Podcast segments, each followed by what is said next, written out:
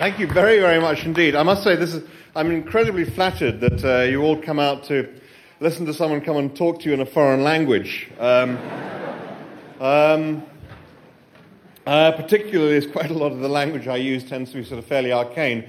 Uh, just in case, I don't know how many, I mean, I, I, I gather that you all speak pretty good English. Uh, just in case there are any here who don't, um, I've done a rough count, and, as, and I know you'll want to be polite. I know you'll want to be polite to me. So I've done a rough count, and as far as I can see, there's usually a good line about every 10 seconds. So if you just laugh politely every 10 seconds, we'll all get on fine.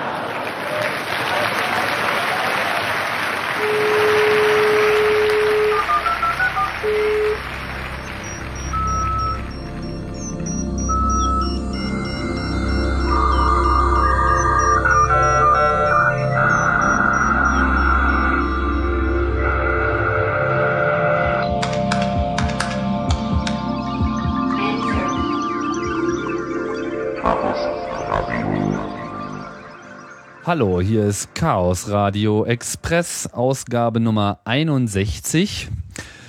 Mein Name ist Tim Pritlove und ihr hört äh, Chaos Radio Express, den Podcast vom Chaos Computer Club, der immer häufiger erscheint. Man mag es gar nicht glauben.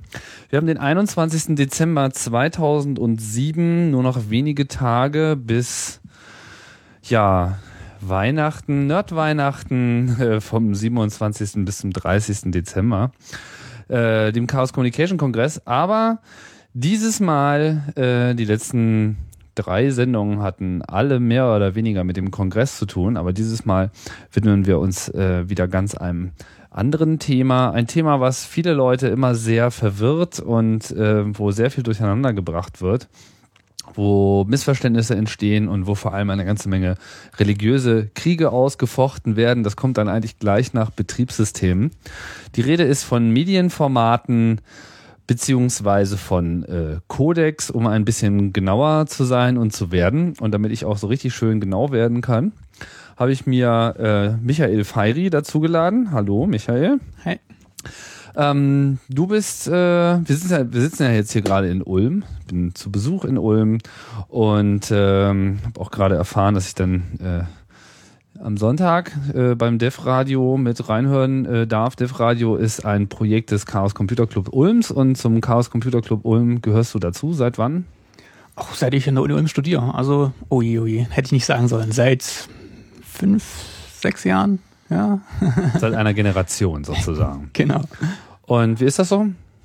Ah, super. Ja. Also das macht die Uni erträglich, ja. Also CCC Ulm ist ja einer der längsten ähm, Erfa-Kreise oder Subgruppen oder Regionalvertretungen, wie man das auch mal nennen möchte, des Clubs. Ähm, lustigerweise war ja der Club vor allem so zu der Zeit, als der CCC Ulm sich schon gegründet hat, ja eigentlich extrem verwurzelt in Hamburg saß und kaum etwas könnte jetzt weiter auseinander äh, sein, also weiter voneinander entfernt sein, rein geografisch gesehen, als eben jetzt die beiden Städte. Ähm, von daher war das immer recht bemerkenswert, dass sich der CCC Ulm eigentlich so lange gehalten hat. Du bist gut jetzt äh, nicht von Anfang an dabei gewesen, sondern wie wir gerade gehört haben, sechs Jahre vor sechs Jahren dazugestoßen. Ähm, aber nichtsdestotrotz, der Club lebt noch und hat seine Aktivitäten. Was äh, gibt's da im Wesentlichen? Also das Dev-Radio-Projekt ist wahrscheinlich eines der ähm, ressourcenfressendsten äh, Dinge, oder? Ja, es ist zweitressourcenfressendste. Ähm, die Chaos-Seminare, die wir veranstalten, ja, sind stimmt. eigentlich das Größte, was wir so haben. Was macht ihr da? Ähm, naja, wir haben jeden Monat, äh, am zweiten Montag im Monat ein Chaos-Seminar. Da haben wir einen Hörsaal in der Uni und treffen uns und suchen uns jemanden raus, entweder extern oder jemand, den wir einladen oder einer von uns, der ein Thema bespricht. Irgendeins, was gerade anliegt. Also von Windows Firewalls, was dann sogar ziemlich groß durch die äh, durch die Online-Welt äh, gegangen ist, bis hin zu, ich glaube, das, das, Wildeste, was wir mal hatten, waren dann Industriespionage oder Rollenspiele, also von Technik bis Politik. Wir hatten RMS mal bei uns, äh, Stallman, das hm. war zu der Zeit von den Softwarepatenten. Oh je, gehörst du zu den armen Leuten, die, das, die ihn betreuen mussten? Nein, zum Glück nicht, aber ich habe entsprechend die Stories gehört. Das ist toll. Großes Kino, ja. Ja, mich haben alle Leute, die irgendwie ihn betreuen mussten, haben mich danach immer gefragt, warum, warum sie denn keiner gewarnt hätte. Von daher, ihr seid jetzt alle gewarnt. Aber naja, er hat ja durchaus was beizutragen zu der einen oder anderen Diskussion. Vielleicht weniger zu der, die wir heute führen wollen. Also äh, bei dem Chaos-Seminar bist du da auch technisch äh, mit dabei, nehme ich an, bei den Mitschnitten. Das heißt, ihr veröffentlicht das auch als äh, Podcast, richtig? Richtig, genau. Sogar mehrere Podcasts. Es gibt äh, auch die Slides glaube ich, als PDF, wenn ich das richtig sehe. Fasst du das einfach mal zusammen, weil es ist ja eh besser als ich. Ja, wir hatten eine ganze Reihe von äh, Format-Podcasts, also der gleiche Inhalt ähm, in unterschiedlichen Feeds, in unterschiedlichen Formaten. Mhm. Ähm, angefangen von MPEG 4, das war von Anfang an im Prinzip unser Standardformat. Äh, in großen und kleinen Varianten hatten wir das zwischendurch mal. Dann hatten wir ähm, ja, seit RMS speziell hatten wir das Ganze auch in freien Formaten, in patentfreien Formaten, hoffentlich patentfreien Formaten. Das ist also Vermutlich Panel. Panel genau, richtig, richtig.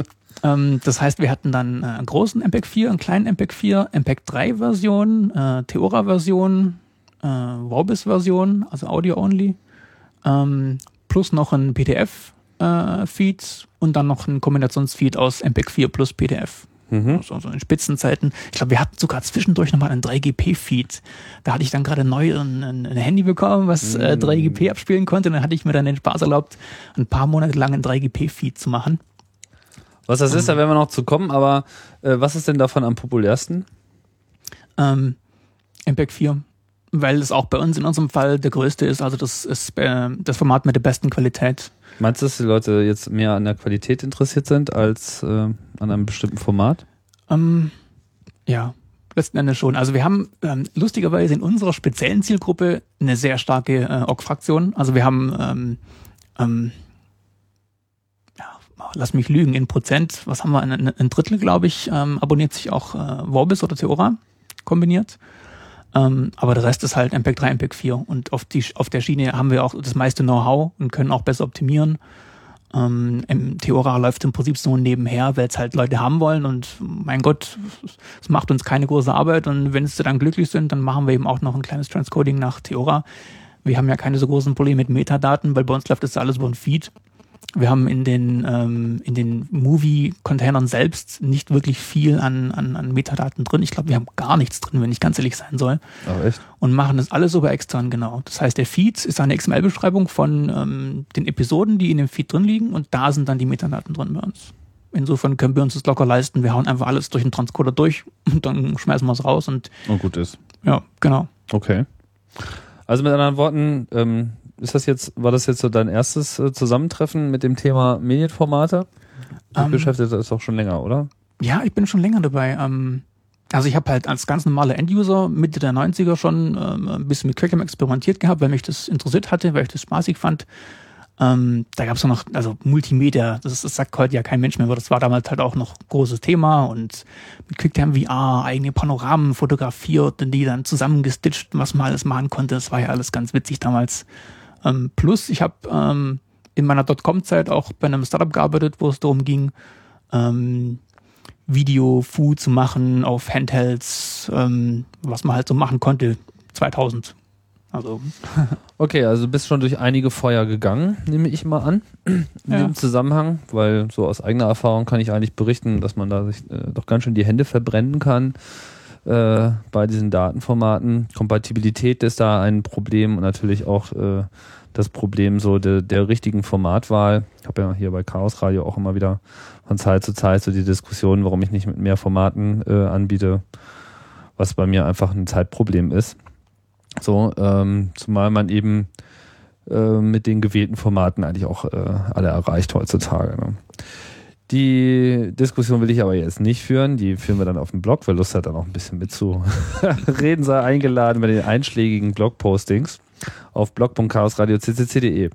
Ja, aber wo, äh, was wir jetzt mal so ein bisschen versuchen äh, wollen hier ist, ähm, oder was ich vielmehr versuchen wollte, ist äh, ein bisschen Licht in den Nebel äh, zu bringen. Und der Nebel ist einfach der, dass äh, häufig viele Dinge durcheinander gebracht werden. Es wird halt von MPEG 4 äh, gesprochen und der eine meint das Dateiformat, der andere meint den Codec, ein dritter redet wiederum von dem Audio, es ist alles äh, durcheinander. Von daher ist natürlich erstmal wichtig, so ein bisschen ähm, Begriffsklärung ähm, zu betreiben. Ähm, ich weiß gar nicht, wer hat eigentlich angefangen Mediendateien, also wo, wo liegt denn der Ursprung eigentlich in diesem ganzen Bild- und Ton-Ding? Also ich meine, die ersten, die erste Mediendatei, die ich kenne, also die wirklich so im Internet auch verfügbar waren, das waren eigentlich diese AU-Files von Sun. Weil die Sun Workstation hatte halt so ein Mikrofon eingebaut, das war irgendwie ein ganz großer Hype, das muss so Anfang der 90er Jahre gewesen sein. Ja, also bis dahin hatte man einfach nicht auch nur im Traum daran gedacht, Audio auf einem Computer abzuspielen, weil es einfach ja unmäßig große Dateien sind und ähm, äh, überhaupt das Processing von Audio war natürlich für die CPUs damals noch eine ziemliche Herausforderung. So, von daher war es einfach mal nicht üblich. Dann kam das aber eben auf und so erste populäre Format war eigentlich dieses Punkt-Auf-Format, was halt nichts anderes war als ähm, das Mühlor, also das amerikanische Telefonencoding. Bei uns in Europa wird ja A-Law verwendet und die Qualität hatte es dann auch. Aber das war dann so das erste, was irgendwie herumflog. Mitte der 90er Jahre kam er dann irgendwann Apple mit seinem QuickTime auf und ich glaube, das war dann auch so ein bisschen der Beginn von allem, oder? Liege ich da falsch?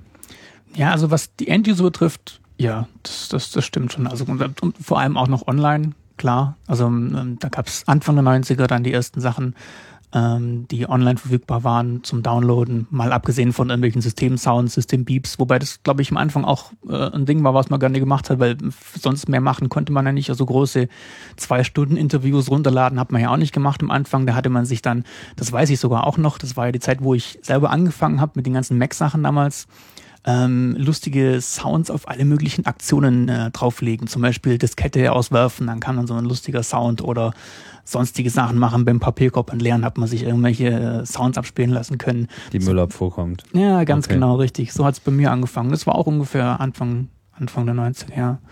Wobei ich glaube ich dann schon, äh, was waren das für Formate? Hm. Also auf dem Mac waren es wahrscheinlich noch diese Sound-Ressourcen. SND, richtig. Mhm, SND. Ja. Ja, aber wir wollen jetzt hier nicht äh, so einen historischen äh, Wohlfühl-Podcast machen. Also QuickTime war, war das erste System, was eigentlich Teil eines Betriebssystems war und was gesagt hat, hallo, wir machen jetzt mal einen Standard ähm, oder vereinheitlichen, Standard ist vielleicht ein bisschen weit hergeholt, wir vereinheitlichen in, zumindest innerhalb des Betriebssystems die Art und Weise, wie mit zeitbasierten Daten umgegangen wird. Das ist ja eigentlich auch das, was da drin steht. Deswegen heißt es ja QuickTime. Ja, Mediendaten sind halt Daten, die eben Daten auf Zeit, äh, auf einer Zeitachse äh, arrangieren. Also Bilder auf Zeit, Lautstärke auf Zeit. Das ist das, was äh, dort gemacht wird und hat das eben in so einem kompletten Framework gemacht, wie das bei Apple dann eben üblich ist, mit gleich mit dem ganzen Tram-Ram drumherum, also User Interface, äh, Programmierschnittstellen, aber eben dann auch Dateiformaten. Was war das dann bei QuickTime? MOV. MOV. Genau. Und QuickTime MOV ist eigentlich der erste Vertreter gewesen der sogenannten Container-Dateien. Ja, kann man so sagen. Was kann man denn jetzt so reintun in so einen Container? Ja, also die ersten Tracks, die man in den Container reinstecken konnte, waren natürlich dann Audio und Video, um eben zeitgesteuerte ähm, Audio und also Bild und Ton passend zueinander abspielen zu können. Das war damals noch so das äh, berühmte Daumennagelkino und in so einer Briefmarkengröße hat man dann kleine Filmchen abspielen können. Also wirklich. Ich glaube so 120 ja. mal 160, das war da gerade so angesagt. Genau. Mhm. Aber sie hatten es eben da schon als erste äh, mhm. im mehr oder weniger Konsumermarkt, was halt Apple so bedient. Mhm. Äh, und das Einzige, was es zu der Zeit auch schon gab, war, äh, waren die Video-CDs, MPEG 1 die waren auch Anfang der 90er schon unterwegs, aber halt nicht im Computerbereich, sondern das waren halt das, was MPEG so klassischerweise gemacht hat, die Standalone Player. Mhm. Was ist denn, also was ist, äh, also MPEG 1 ist ein, ja, was ist denn das? Ist das auch ein Containerformat? Mm, es ist ein ganzes Paket von, von Sachen. Also die MPEG-Leute äh, veröffentlichen immer ein, so ein ganzes Bündel. Äh, an also vielleicht sollte man mal kurz erklären, was MPEG eigentlich ist. Also die Motion Picture Experts Group ist so eine Gruppe, die halt irgendwann mal zusammengerufen wurde und gesagt hat, Leute, wir haben ein Problem, es heißt Video äh, löst es, so und Audio natürlich, um halt einfach digitale äh, Datenformate für äh, Bild und Ton zu kriegen. Und MPEG 1 ist so das der allererste Standard, der aus diesem Prozess rausgefallen ist, richtig? Genau, richtig. Und ähm, ja, was ist da rausgefallen? Ähm, bei MPEG 1 war es, glaube ich, noch der reine Transport Stream Das ist also der reine Datenstrom, der dann durchgeht mit äh, Audio und Video. Ähm, ich glaube, interleaved war das dann. Also einfach verwoben, kommt ein Stück Audio und ein Stück Video, damit man das eben zur gleichen Zeit präsent hat und es abspielen kann. Das ist diese Muxerei, die man immer wieder liest, ne? Ja, Muxen ist ja eher Multiplexen. Muxen ist im Prinzip ein Oberbegriff für alles. Das kann dann ähm, einfach nur ein Transportstream sein oder ein Bitstream sein, ein, ein Container sein. Das ist dann schon wieder alles eigentlich. Okay, also Transportstream geht so ein bisschen davon aus, dass ja eigentlich diese ganzen Standards auch dafür gemacht waren, dass der ganze Kram vom Satelliten runterfällt, wenn ich das richtig sehe. Zum Oder Beispiel. aus dem Fernsehsender irgendwie digital. Oder von der CD reingeladen wird. Richtig. Und das heißt, ja, was heißt das? Ich meine, auch in einem normalen Container ist doch alles miteinander verwoben. Also was ist da, was ist da jetzt der Unterschied? Ja, aber der Trick ist, ich kann, wenn ich möchte, die Spuren auch einzeln anfassen. In welchem Fall? Äh, in einem Container. Ja. Okay, das heißt, in dem Moment, wo es gemultiplext ist oder interleaved ist, wie hast du gesagt, interweaved, interleaved? Inter Interleaving, also. Okay. Ja. In dem Moment ist es so miteinander verdingst, dass man eigentlich nur Ton und Bild, dass man Ton und Bild sich immer gleichzeitig betrachten muss, so als Programm, so mein Leben als Programm, hm. äh, um irgendwie ranzukommen. Da muss man das selber auseinandersortieren. Aber das muss man doch sowieso. Also ich meine, auch wenn es jetzt im Container da steht das Video, da steht das Audio, macht es das jetzt nur einfacher oder ist da irgendwie konzeptionell irgendwas ganz anders? Vom Prinzip macht es einfach mal nur einfacher. Okay. Ja. Also es ist sozusagen dafür, das Medienformat ist so gemacht, dass es einfacher ist, sich das einzeln rauszuholen. Weil ich sehe immer, wenn immer sowas gemuckst ist, dann muss man dann halt erstmal irgendwelche Demuxer starten, die dann erstmal Bild und Ton auseinander äh, äh, halten und damit man das irgendwie einzeln hat. So. Mhm. Ja. Also der Mehrwert. Mir ist nicht so ganz klar, wie diese, die, diese Vermuxung, wie weit die geht. Also wie kompliziert es nun wirklich ist. Ja, letzten Endes, wenn es auf die Platte serialisiert wird, dann wird es auch irgendwie in einer Form vermuxt. Ähm, aber der Mehrwert, den ich durch diese Containerformate bekomme, ist, dass ich diese Tracks im Prinzip beliebig ähm, ja, reinnehmen kann, rausnehmen kann, mehrere Tracks reintun kann. Ähm, zum Beispiel, was eine ganz frühe Anwendung gewesen war, waren äh, mehrere Tonspuren reinzumachen, um beispielsweise eine deutsche und eine englische Tonspur zu haben. Mhm. Mal als Beispiel. Oder dass ich einen Texttrack mit reinnehmen kann. Also um, Untertitel. Genau, Untertitel zu bekommen, richtig. Mhm. Und so eine Flexibilität bietet mir einfach so ein blanker äh, Transport-Stream nicht. Da ist halt Frame für Frame, kommt dann halt Bild und Ton und das war's. Das ist sozusagen so Fernsehen, wie man es so kennt. Ja, genau. okay. Und so, und QuickTime war also jetzt mit seinem MOV oder Movie äh, Format, QuickTime Movie Format, eigentlich das erste wirkliche Container-Format, was auch daraufhin ausgerichtet war, nicht nur abgespielt zu werden, sondern eben auch als Quelle zu dienen, sprich für Leute, die jetzt Content erstellen, einfach zu markieren, hier fängt's an, da hört's auf, Copy und Paste und dann konnte man das irgendwie alles so einfach. Also ich kann mich auch noch ganz gut an diese Daumenkino-Zeit äh, erinnern. Da saß ich auch irgendwie vor meinem alten Macintosh 2CI und fand das irgendwie alles ganz toll, dass das jetzt irgendwie so geht und so. Man konnte dann halt einfach so den Film nehmen und so Cut und Paste machen. Total großartig. Ich meine, das äh, habe ich auch bis heute noch nirgendwo anders gesehen. Und ähm, es war einfach erstaunlich, äh, wie einfach man auf einmal damit arbeiten konnte. So. Allerdings gab es auch bestimmte Dinge, da, das hat irgendwie nie so richtig funktioniert. Also so Untertitel ist mir äh, heute noch ein Rätsel. Ja, die Bedienung sowas einzufügen, ist immer noch so ein Ding. Also gerade speziell das Problem bei Apple war immer, dass sie das, diese ganze Bearbeitung von äh, vielen dieser ähm, speziellen Tracks, die es gegeben hat, ähm, auf Third Parties abgewälzt haben, nach dem Motto, ja, macht mal hier, das ist ein potenzieller Markt, macht mal ein paar Programme und es sind auch ein paar gekommen, aber das ist nie wirklich so abgehoben, wie es vielleicht hätte abheben können. Also mm, ich kenne ein paar Vertreter aus der Ecke, Electrifier zum Beispiel, das war so ein Ding. Ähm, oder Share-Programme gab es eine ganze Reihe, zum Beispiel gerade für ähm, solche Untertitel, um sowas zu machen. Ähm, QuickTime VR war witzigerweise ganz, relativ erfolgreich eine Zeit lang. Aber so wirklich abgehoben hat die ganze Sache nicht, obwohl in den Jahren ja Multimedia so ein Hype war und alle, jeder, jeder alles machen wollte ähm, ist in dieser äh, Quicktime-Szene das nie wirklich ja, so toll geworden, wie es hätte werden können. Und Apple selber hat komischerweise nichts gemacht in der Richtung. Merkwürdig. Ja, merkwürdig, ja. Jetzt, wie du schon gesagt hast, dann, dann, dann hob es ab, so, dann ging es irgendwie so ein bisschen los und irgendwann haben alle gesehen, oh Gott, äh, AV-Daten, äh, damit müssen wir irgendwie alle klarkommen. Und auf einmal gab es einen totalen Wildwuchs äh, der Systeme. Wer ist eigentlich so, also meine MPEG den Standard, ich weiß jetzt gar nicht, wann ging das los mit MPEG 1? Also wann haben die so ihren ersten äh, Standard abgelegt, weißt du das? Also ich meine, ich hatte mal eine Timeline für ein Chaos-Seminar. ähm, da hatte ich QuickTime und MPEG in den ersten Versionen so um 91, 90, 91 veranschlagt, Mhm. dass die auch wirklich öffentlich gemacht wurden und dann in, in Benutzung gewesen sind. Mhm. Aber es hat dann eine Weile gedauert, bis das wirklich so auf Computer äh, dann auch wirklich reinkam. Ja, also auf Computern, also ähm, wirklich abgehoben bei Computern, speziell Audio hat äh, mit Real im Internet, also in, Mitte der 90er, 95 ungefähr, ähm, wo es dann, wo dann Internet auch ein bisschen äh, bei den Leuten angekommen ist, oder zumindest angefangen hat, bei den Leuten anzukommen. 95, 96, 97, da gab es ganz bekannt die Real Audio Streams. Das ist dann schon im Prinzip die zweite Generation. Ähm, da kam Video für Windows und eben Real. Und da ging's richtig rund. Also gerade Real, ähm, da haben dann die ersten großen Radiostationen angefangen, ins Internet zu streamen. Ähm, ja, da war richtig Highlife. Ja, Real kam zu einem interessanten Zeitpunkt so und hat dann, ich meine, das fand ich schon ganz interessant, dass, dass Apple sich da hat die Butter vom Brot nehmen lassen, obwohl sie eigentlich äh, mit den Technologien schon viel weiter waren. Real hat, glaube ich, das, was sie richtig gemacht haben, war, dass sie einfach einen Codec ge gebaut haben, der so halbwegs akzeptable Qualität bei sehr geringer Datenbandbreite gemacht hat, während äh, Apple eigentlich sehr viel mehr auf diesen Multimedia-CD-ROM-Sektor festgelegt war, wo man mit ganz anderen Datenraten arbeiten konnte. Das war natürlich Mitte der 90er Jahre äh, unmöglich, im Internet äh, solche Datenbandbreiten vorauszusetzen, wie sie dafür benötigt worden wären. Und dadurch wurde es auf einmal so ein Erfolg.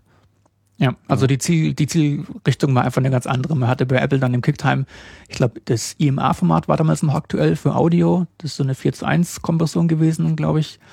Ähm, und Real hat einfach das, das Ganze noch viel kleiner bekommen, um es dann überhaupt einfach nur machbar zu machen, das wirklich live im Internet. Also live war ja überhaupt eine ganz neue Dimension, die man danach hatte. Das gab es ja vorher noch gar nicht, dass man so Live-Video, äh, Live-Audio äh, übertragen konnte in Echtzeit quasi. Abgesehen von ein paar Buffering-Sekunden, die man dann ertragen musste. Oh ja, also jetzt, wo du das sagst, ich erinnere mich jetzt auch gerade, es war ja wirklich ein Riesenhype. Ich weiß noch, hier gab es, glaube ich, irgend so Orbital-Konzert in Berlin, wo dann auch irgendwie auf Plakaten fett angekündigt wurde, ja, hier, wir live im Internet, äh, weißt du noch, so als so Cyberspace und als es irgendwie so losging und alle so, brauchte nur, man brauchte nur Internet sagen, da sind alle schon so wie von Gas betäubt, so leicht nach hinten, so, oh, wirklich Internet, Cyberspace, oh, unglaublich, ja, Leute in Ra Weltraumanzügen und so.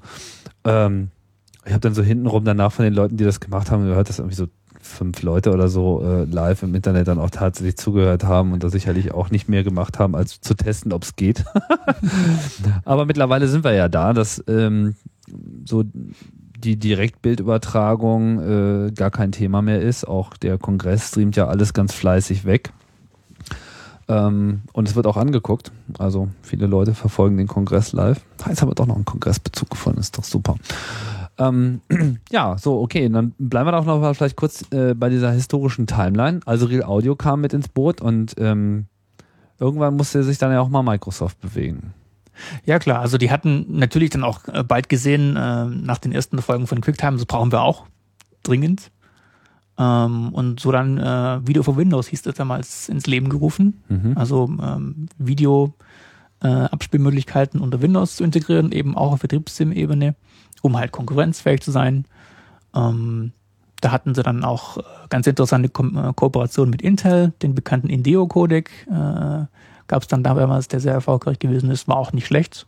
Ähm, ja, und da hat sich dann schon im Prinzip der Formatwirrwarr äh, äh, gezeigt. Die hatten dann Okay, warte mal, jetzt wollte ich mal kurz einhaken, weil jetzt, jetzt sind eigentlich alle Stichworte gefallen. Jetzt hatten wir Mhm. so diese, diese, diese Container-Formate, Mhm. also sozusagen, wie ist eine Datei aufgebaut, um Bild und Ton aufzunehmen? Haben wir schon gesagt, man kann damit Tracks irgendwie modular rein, man macht einen Track dazu oder lässt den weg. Und der Track hat einen bestimmten Typ, der ist Video oder ist Audio oder ist Text oder was auch immer. Und ähm, dann haben wir die Codecs. Da sollten wir das einfach nochmal genau auseinanderhalten.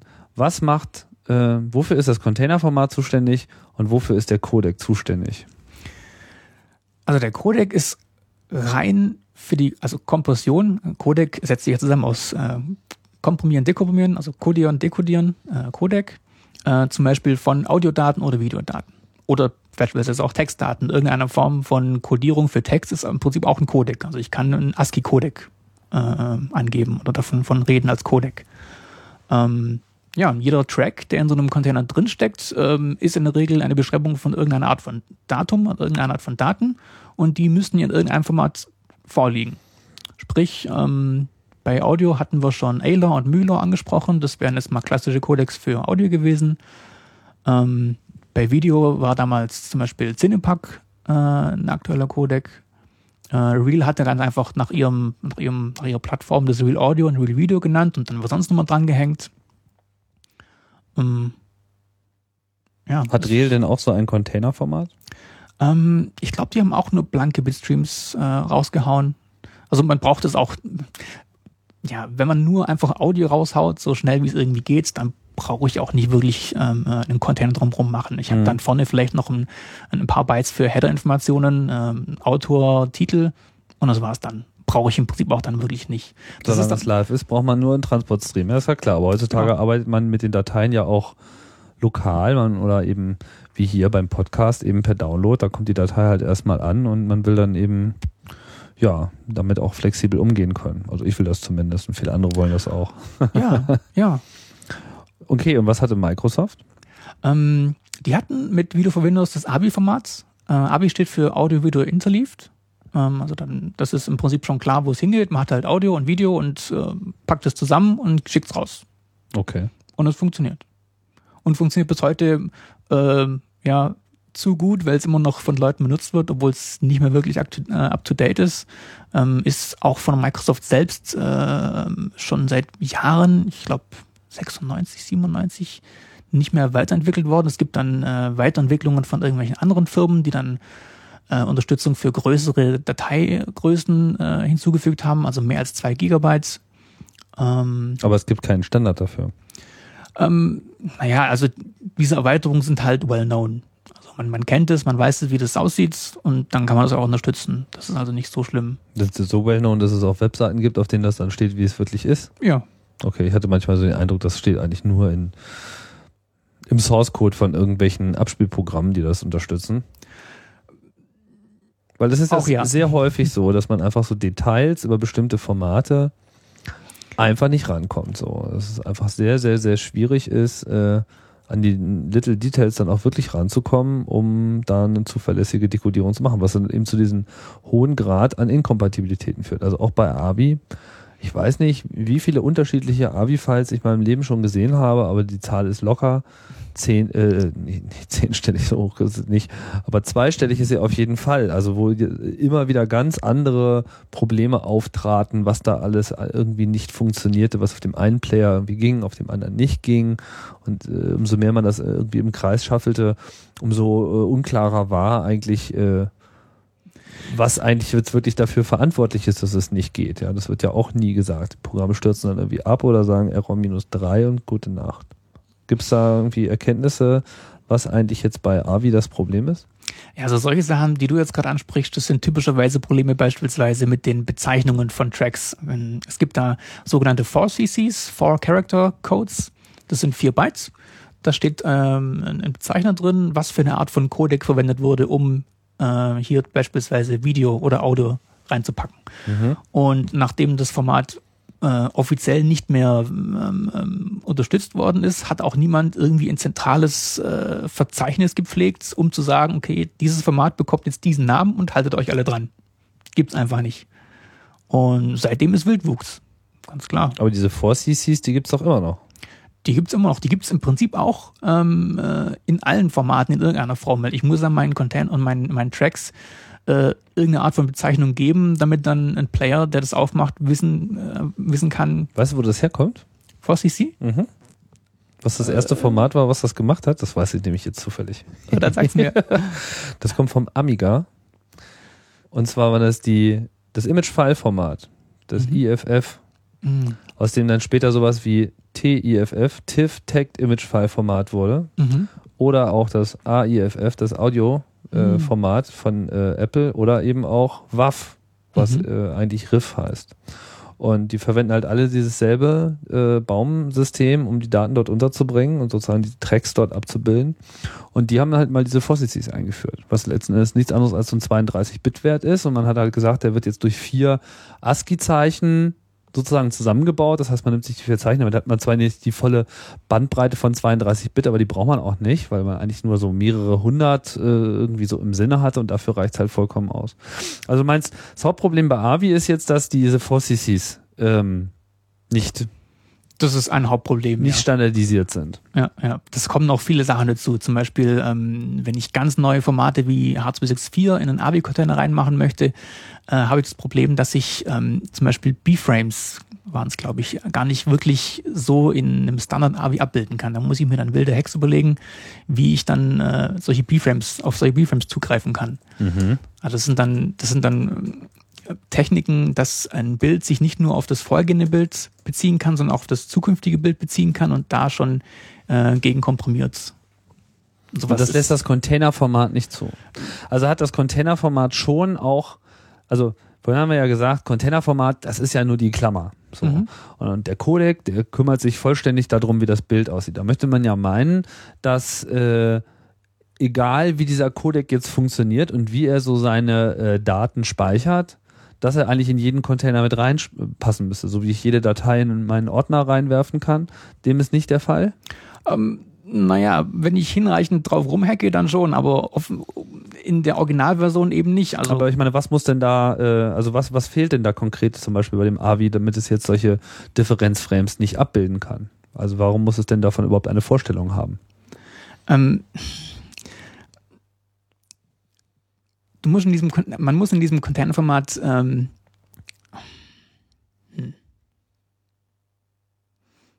Also ich meine, muss, ist jetzt ein B-Frame irgendwie so eine, so eine halbe Information, die da irgendwie noch mit verankert werden muss? Oder man, äh, ist das, weil man da nicht direkt reinspringen kann?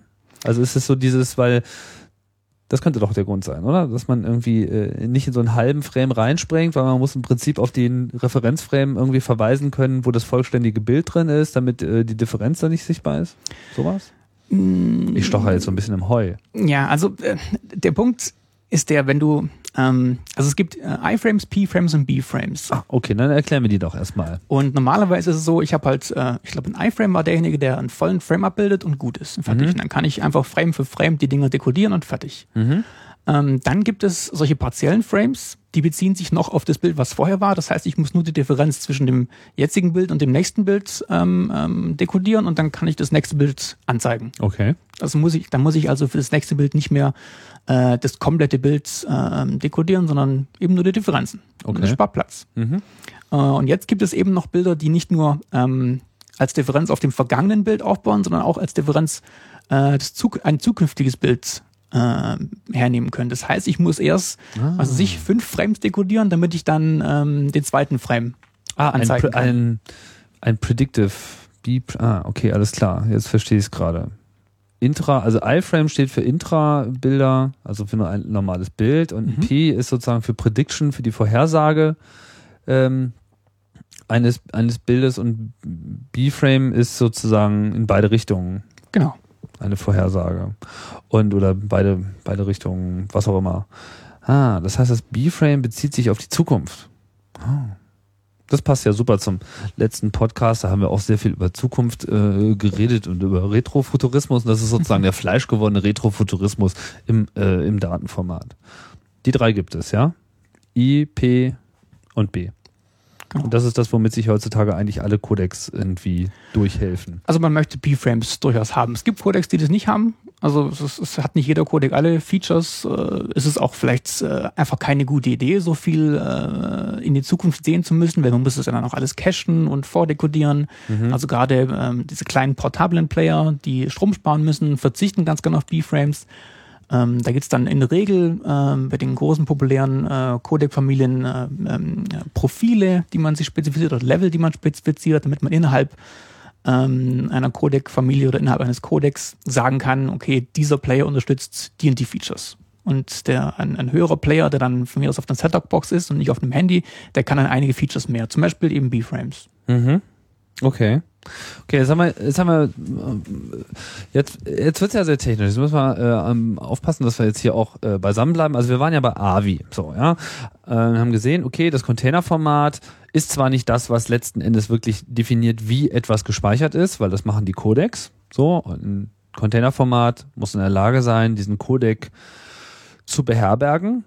Aber es gibt auch bestimmte Anforderungen, die ein Codec an ein Containerformat stellt. Wie zum Beispiel im Falle dieser B-Frames. So, wenn du irgendwie das und das nicht kannst, dann kann ich mich, kann ich meine Daten hier bei dir einfach nicht wirklich positionierbar einblenden, weil es geht ja um die Zuordnung zur Zeit. Das ist ja das, was äh, Containerformat machen muss. Und wenn die Zeit sich halt so komisch abbilden lässt, weil das Ding zum Beispiel nach hinten und nach vorne guckt, dann äh, muss das äh, Format das eben vorsehen, weil man will ja da auch reinklicken, markieren, Cut und Paste machen und so weiter. Und dann muss er irgendwie in der Lage sein, äh, wenn er sich auf diese eine Stelle konzentriert, eben auch alle notwendigen Daten herbeizuziehen, um zu sagen, okay, das Bild an dieser Stelle ist dieses. So, ja, also wir sind jetzt auch erstmal nur bei bei ähm, bei Video-Codex. Äh, so, und unterschiedliche Codecs unterscheiden sich jetzt im Wesentlichen natürlich erstmal durch ihre mathematische Basis, wie sie überhaupt ein Bild äh, erstmal beschreiben. Wie sieht das, wie sieht das aus? Ähm, also alle Codecs, die wir heutzutage so haben für Video, basieren auf den gleichen mathematischen Prinzipien eigentlich. Ähm, das sind die DCT-Codecs, diskrete Cosinus-Transformationen. Mhm. Ähm, ja, das ist eine mathematische Abbildung, die ich verwenden kann, um solche Bilder darzustellen. Das, die Alternative dazu wären Wavelets, die hat man im Moment noch nicht so wirklich äh, in Benutzung, weil sie auch äh, mehr Speicher brauchen. Das ist mal, da sind wir bei den Videos noch ein bisschen früh. Bei den Bildern haben wir da schon, äh, sind wir da schon weiter. Da haben wir. Die Wavelets brauchen mehr Speicher. Ähm, nee, mehr Prozessor. Äh, Achso, ja, aber wir um sind ja eigentlich angetreten, um die. Äh, Richtig. Und schaffen Sie das auch? Ähm, ja, also ja, wenn ich genügend CPU-Kraft äh, habe, um das alles äh, dann auch in Echtzeit bei Videos eben, das ist das Kritische, dann dekodieren zu können, dann ist das das ist eine schöne Sache. Okay. Es gibt halt nichts anderes außer DCT und Wavelet. Jedenfalls nichts, was mir bekannt wäre, was dann auch in diesen effizienten Sphären wäre, um da konkurrenzfähig zu sein. Mhm. So, und um, ähm, aus dieser DCT-Familie sind witzigerweise, ja, die Algorithmen vom Prinzip her immer relativ ähnlich. Da sind halt dann andere Spezialfeatures dabei, um noch mehr rausholen zu können, um irgendwelche Parameter zu optimieren. Aber vom Grundprinzip sind sie eigentlich gar nicht mal so unterschiedlich. Also gerade ähm, ähm, diese, ähm, gut, DivXX wird ist ein, ein bisschen ein schlechtes Beispiel, weil die sind ja sogar tatsächlich miteinander verwandt.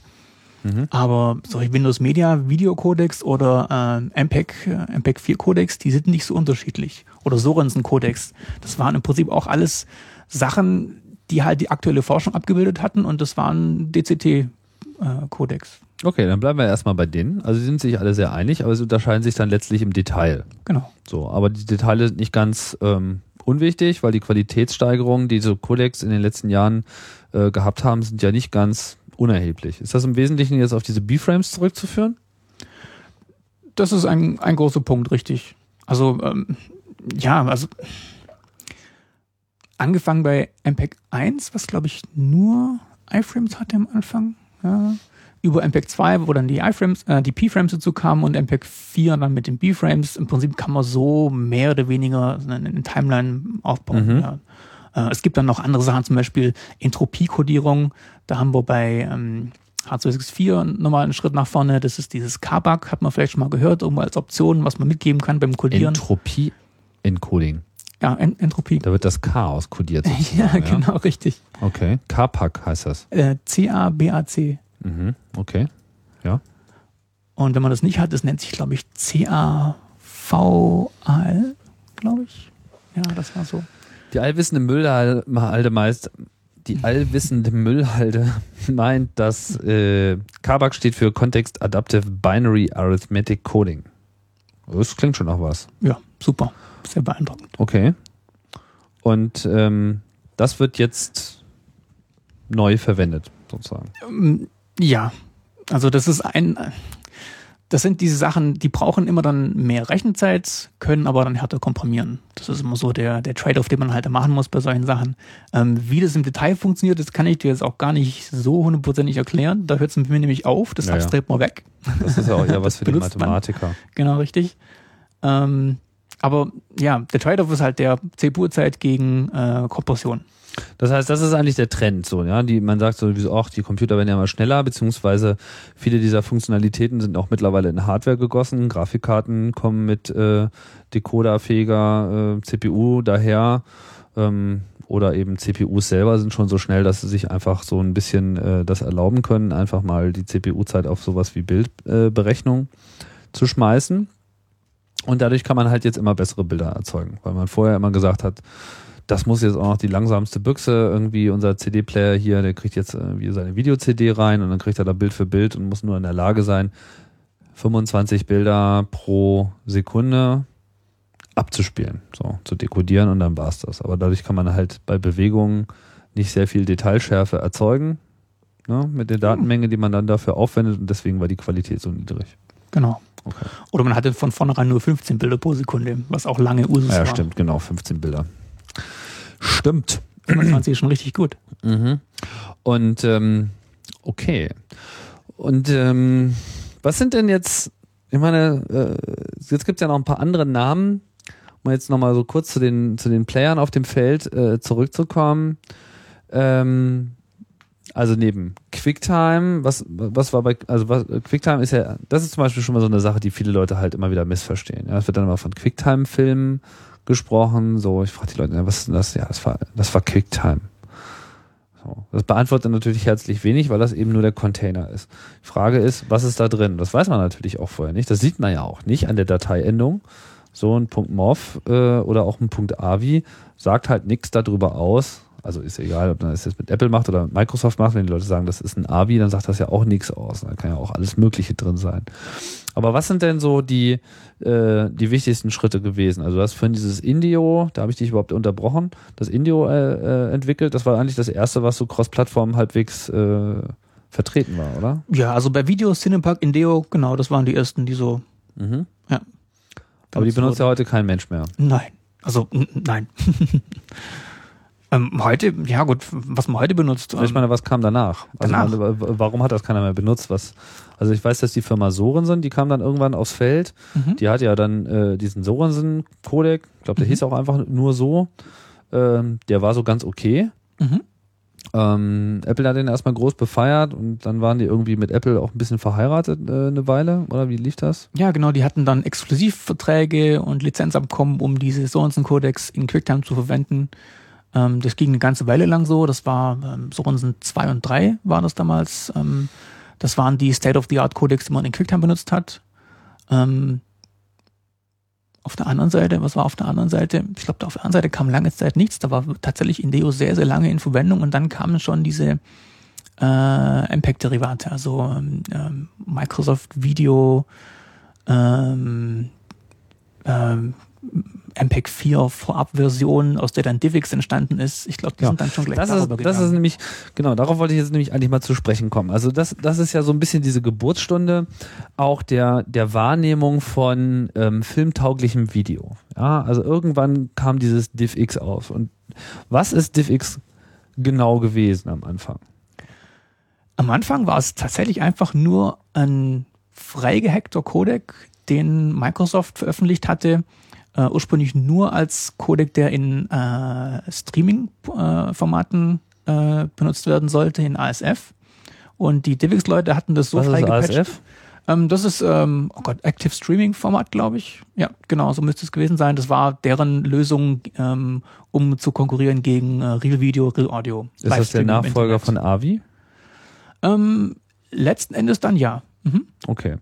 Und aber heute ist es ja Windows Media heißt es heute. Ne? Genau, der Titel hat sich geändert. Also äh, vielleicht um die Nomenklatur nochmal festzumachen. Also ja. es gibt ähm, diese Frameworks, die äh, in der Regel ein Paket aus Codecs, Containern äh, äh, unterstützen. Da hat man Video für Windows und später dann äh, Windows Media auf der einen Seite. Man hat QuickTime, das ist also auch nicht streng genommen die Bezeichnung für das Format QuickTime. Sondern für die gesamte Integration in dem Betriebssystem mit allem drumherum. Genau, für das mhm. Framework. Mhm. Ähm, und MOV ist nur der Container. Also es kann durchaus sein, dass jemand anders irgendwo nochmal MOV implementiert und alle äh, Container unterstützt und alle ähm, äh, Codecs unterstützt und das dann ja eben voll benutzen kann, aber es ist kein QuickTime. Mhm. QuickTime ist dann auf dem Framework. Okay.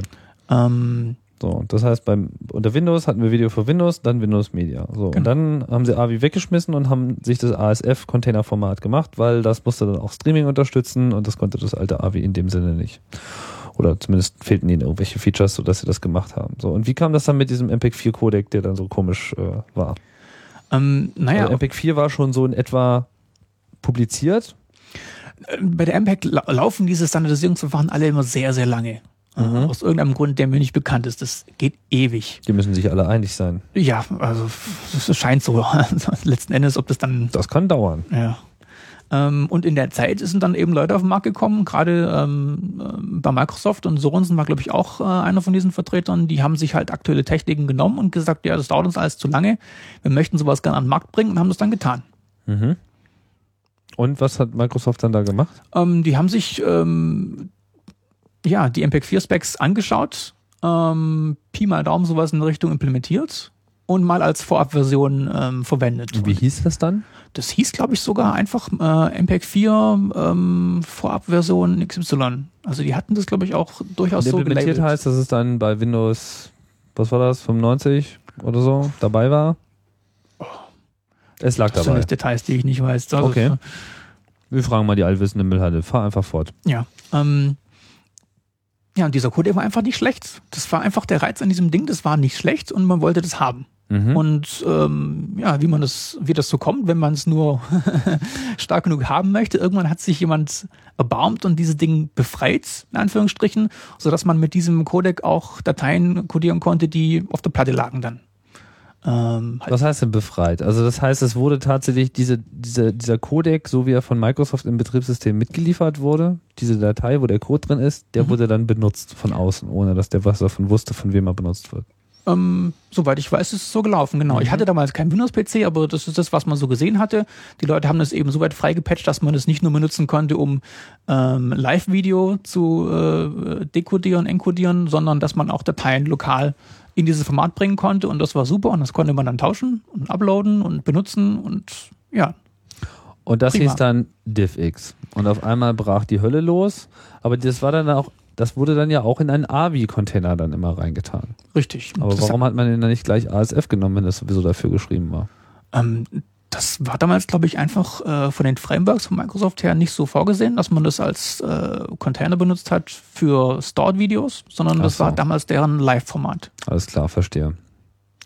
Und da war dann AVI das Einzige, was es eigentlich gab, und dann hat man das genommen. Genau, jeder Weil- konnte AVI sprechen. Genau, gab es Ja. schon massenhaft Decoder dafür. Genau. Okay, nachvollziehbar. So, und dann war es in der Welt. Und dann ähm, ja, wurde, wurde das sozusagen zur Basis des, ähm, des äh, freien Filmerwerbs im Internet. Kann man so sagen. Ja, über ein paar Ecken. Also das, da war dann, äh, ja, das, da haben sich noch eine ganze Menge von Gruppen irgendwie, ähm, ja, nicht gekloppt, aber das gab dann irgendwelche Forks von diesen ganzen Sachen. Dann sollte mal das Zeug teilweise Open Source werden, ist es dann wieder doch nicht geworden. Ähm, da gab es ein Projekt Mario, wenn ich mich richtig erinnere. Dann gab es noch drei IVX, die auch noch ähm, eine Variante davon hatten, die dann auch auf Mac irgendwann lief. Ähm, Divix als eigene Firma ist dann irgendwann auch noch in Erscheinung getreten, haben das Ganze dann kommerzialisiert noch dazu. Dann kam äh, Xwitz, die diese Open Source Planungen, die es gegeben hat und ich glaube teilweise auch wirklich mal released worden sind, wieder aufgegriffen hatten und das dann als Xwitz, also in Analogie zum Divix, Mhm. ähm, ähm, weiterentwickelt hatten. Die sind auch größtenteils kompatibel, da sie alle aus dieser gleichen Quelle rauskommen, aus diesem äh, befreiten, in Anführungsstrichen, Codec von Microsoft, aber dann eben in Details dann doch wieder nicht ganz hundertprozentig. weil Aber XFIT erzeugt ja schon kompatibles MPEG 4. ähm, ja, ich glaube, inzwischen sind die komplett kompatibel nach Spec. Ja. Ja. Also damals war einfach das Spec noch gar nicht komplett. Ähm, Klar. ähm, das waren halt Vorserienentwicklungen. Aber inzwischen, DivX beispielsweise ist äh, meines Wissens fähig, komplett hundertprozentig kompatible Also sowohl DivX als auch XFIT. Wobei DivX als Firma äh, jetzt vor kurzem ja auch dann äh, sich sein eigenes Containerformat gegönnt hat. Das sind dann diese .divx-Files, um halt da ihren Online-Videostore und so weiter ein passendes Format äh, zu liefern und, und äh, nicht unbedingt AVI weiterverwenden zu müssen. Ja, wobei ich glaube, dass dieses Punkt .divx gar nicht mal wirklich so ein richtig eigenes Format ist, sondern da hat man dann auch sich halt ein eigenes äh, äh, File-Ending besorgt, um dann zu zeigen, okay, wenn das Dokument diese Dateiendung hat, dann kann ich sicher gehen, dass es alle DivX-Erweiterungen kann und dass es auch äh, irgendwelche AVI-Erweiterungen, Protokollerweiterungen kann, um beispielsweise große, große Dateien unterstützen zu können, die größer als 2 Gigabyte sind. Ähm, also ich würde es, äh, Ich kann es nicht beschwören, aber ich glaube, das ist einfach nur eine Bezeichnung für einen erweiterten AVI-Container meines Wissens. Ja, ich äh, erwarte auch ehrlich gesagt nichts anderes. Wie ich ja schon äh, eingeführt hatte, äh, ausgeführt hatte, in der Einführung ausgeführt hatte, kommen die ja eigentlich alle aus der gleichen äh, Vergangenheit. So, Richtig. also das ist, äh, da ist nicht sehr viel anders. Auch QuickTime MOV basiert äh, auf demselben Prinzip wie die ganzen anderen IFF-Files. Ist ein cooles Format. Also ist äh, echt toll. Ich finde das Der Unterschied zwischen, ähm, äh, als Microsoft das übernommen hat, haben sie natürlich eine Änderung gemacht. also im Gegensatz zu allen anderen, äh, sie haben natürlich die Bytes verdreht, weil sie natürlich auf ihrem Intel die Byte-Order anders hatten und deswegen sind die Riff-Files halt alle irgendwie verdreht und alle anderen machen es halt äh, mit der normalen Byte-Order. Aber so ist das normal.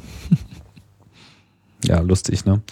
So, und jetzt, ähm, jetzt haben wir irgendwie, glaube ich, fast alles erwähnt. Jetzt gibt es aber natürlich noch ein Format, was derzeit extrem ähm, wie soll ich sagen, was also nachdem Real Audio eigentlich erstmal das Internet im Strom genommen hatte, also QuickTime hatte so diese kurze Hochzeit mit den CDs. Dann kam irgendwie Real Audio und hat so dieses Streaming über das Internet äh, populär gemacht.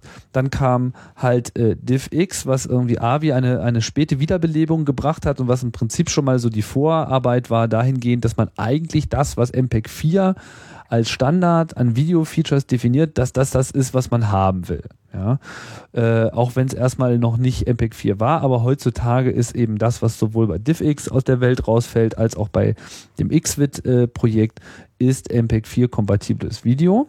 Oder zumindest sollte es das sein. Ob es das immer in einzelnen Fällen ist, weiß ich nicht. Ähm, und als Container-Format hat ja MPEG 4 auch ein eigenes im Angebot. Das MPEG 4, MP4-Format.